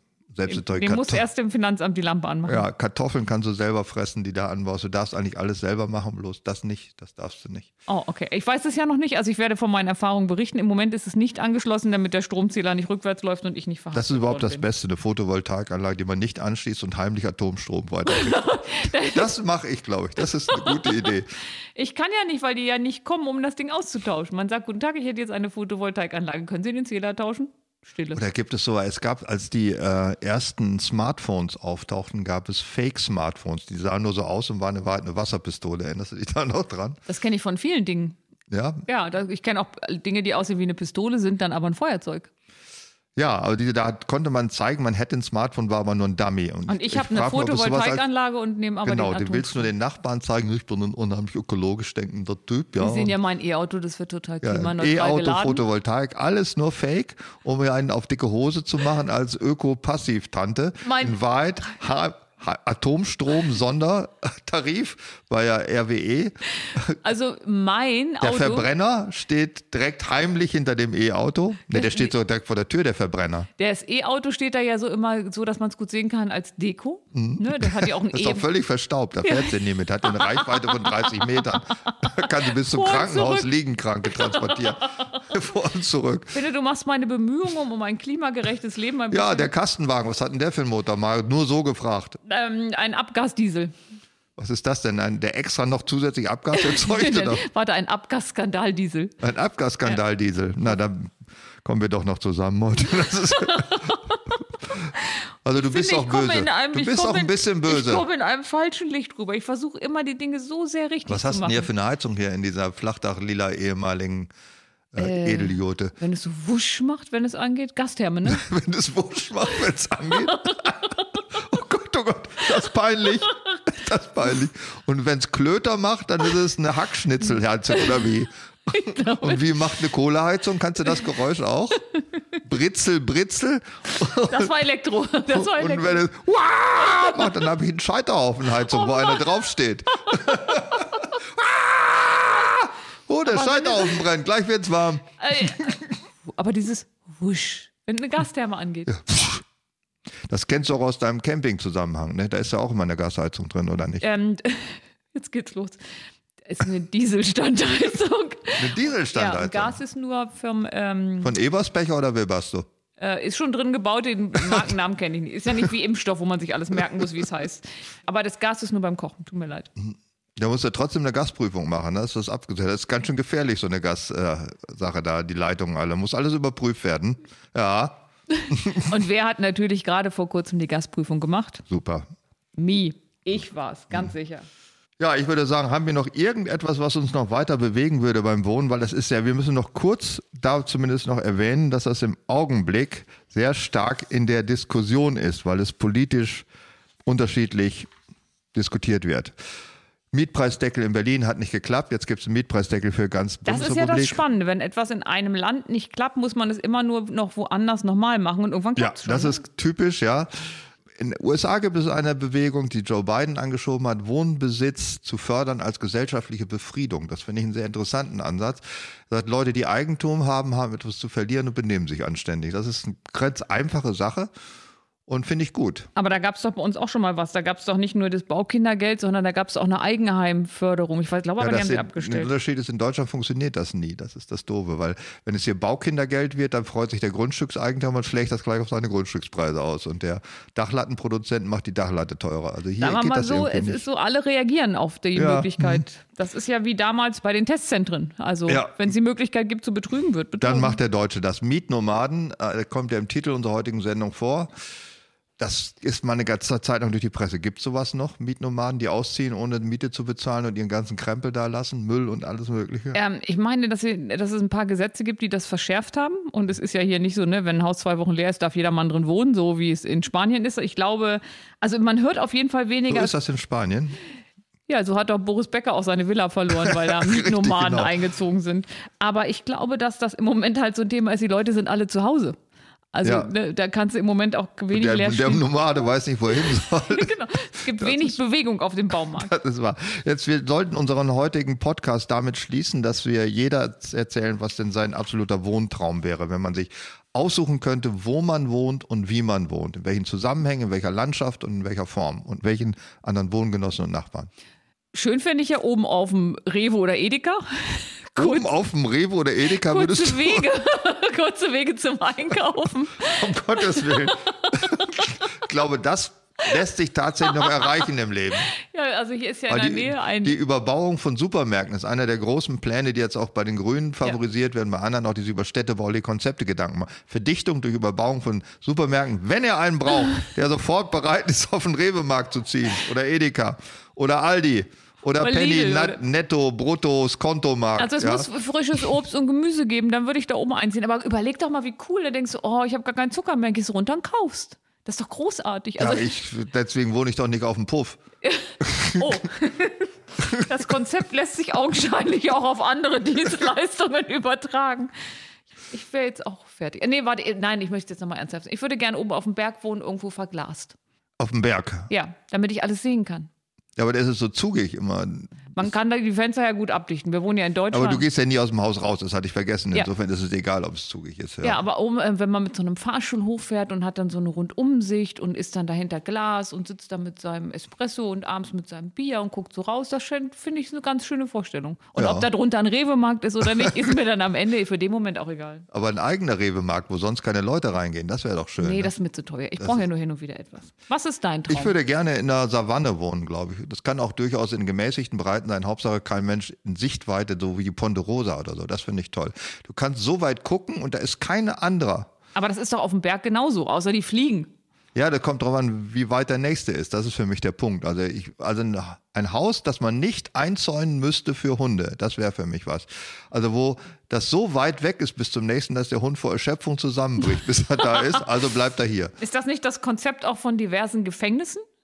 Dass das die Mauer ist, aber das ist das Gefängnis. Nee, aber ist dass man so. das einfach so weit weg von irgendwas baut, dass es völlig klar ist, das überlebt keiner, wenn er flüchtet? Ja, das gab's mal, stimmt. Ja. Alcatraz war das mit Wasser Ja, gelöst worden, kommst und dem- Island ja. und so weiter. Kennst du das Gefängnis Salinmore? Nee, nur dem Namen nach. Aber jetzt kommt, ich kenne Robben Island und Alcatraz. Ja, aber Salinmore kennen Sie, da könnten wir mal hinfahren. Das ist ein stillgelegtes Gefängnis Oh ja, sowas mag ich. hinter irgendwo bei äh, Fassberg, wie wir auf. Da bin ich in dem Zuge mal Fass- gewesen. Fassberg hat viele interessante Fassberg hat viel. Da kann man mit dem Fahrrad zu Salinmore fahren. Das ist eine stillgelegte Gefängnisruine. Das ist ganz toll. Steht, glaube ich, zum Kauf. Kann man irgendwo kaufen jetzt auch. Sollen wir die kaufen? Ja, ich finde, das ist, das ist erstmal ein schöner Ansatz. Und dann bauen wir einen Rewe Das ein. ist mein Traum. ziehen da das ein. ist, äh, Gefängnis Salinenmoor, das will ich. Okay. Wer da Beziehungen hat, bitte einfach an äh, Bremen 2 Stellen.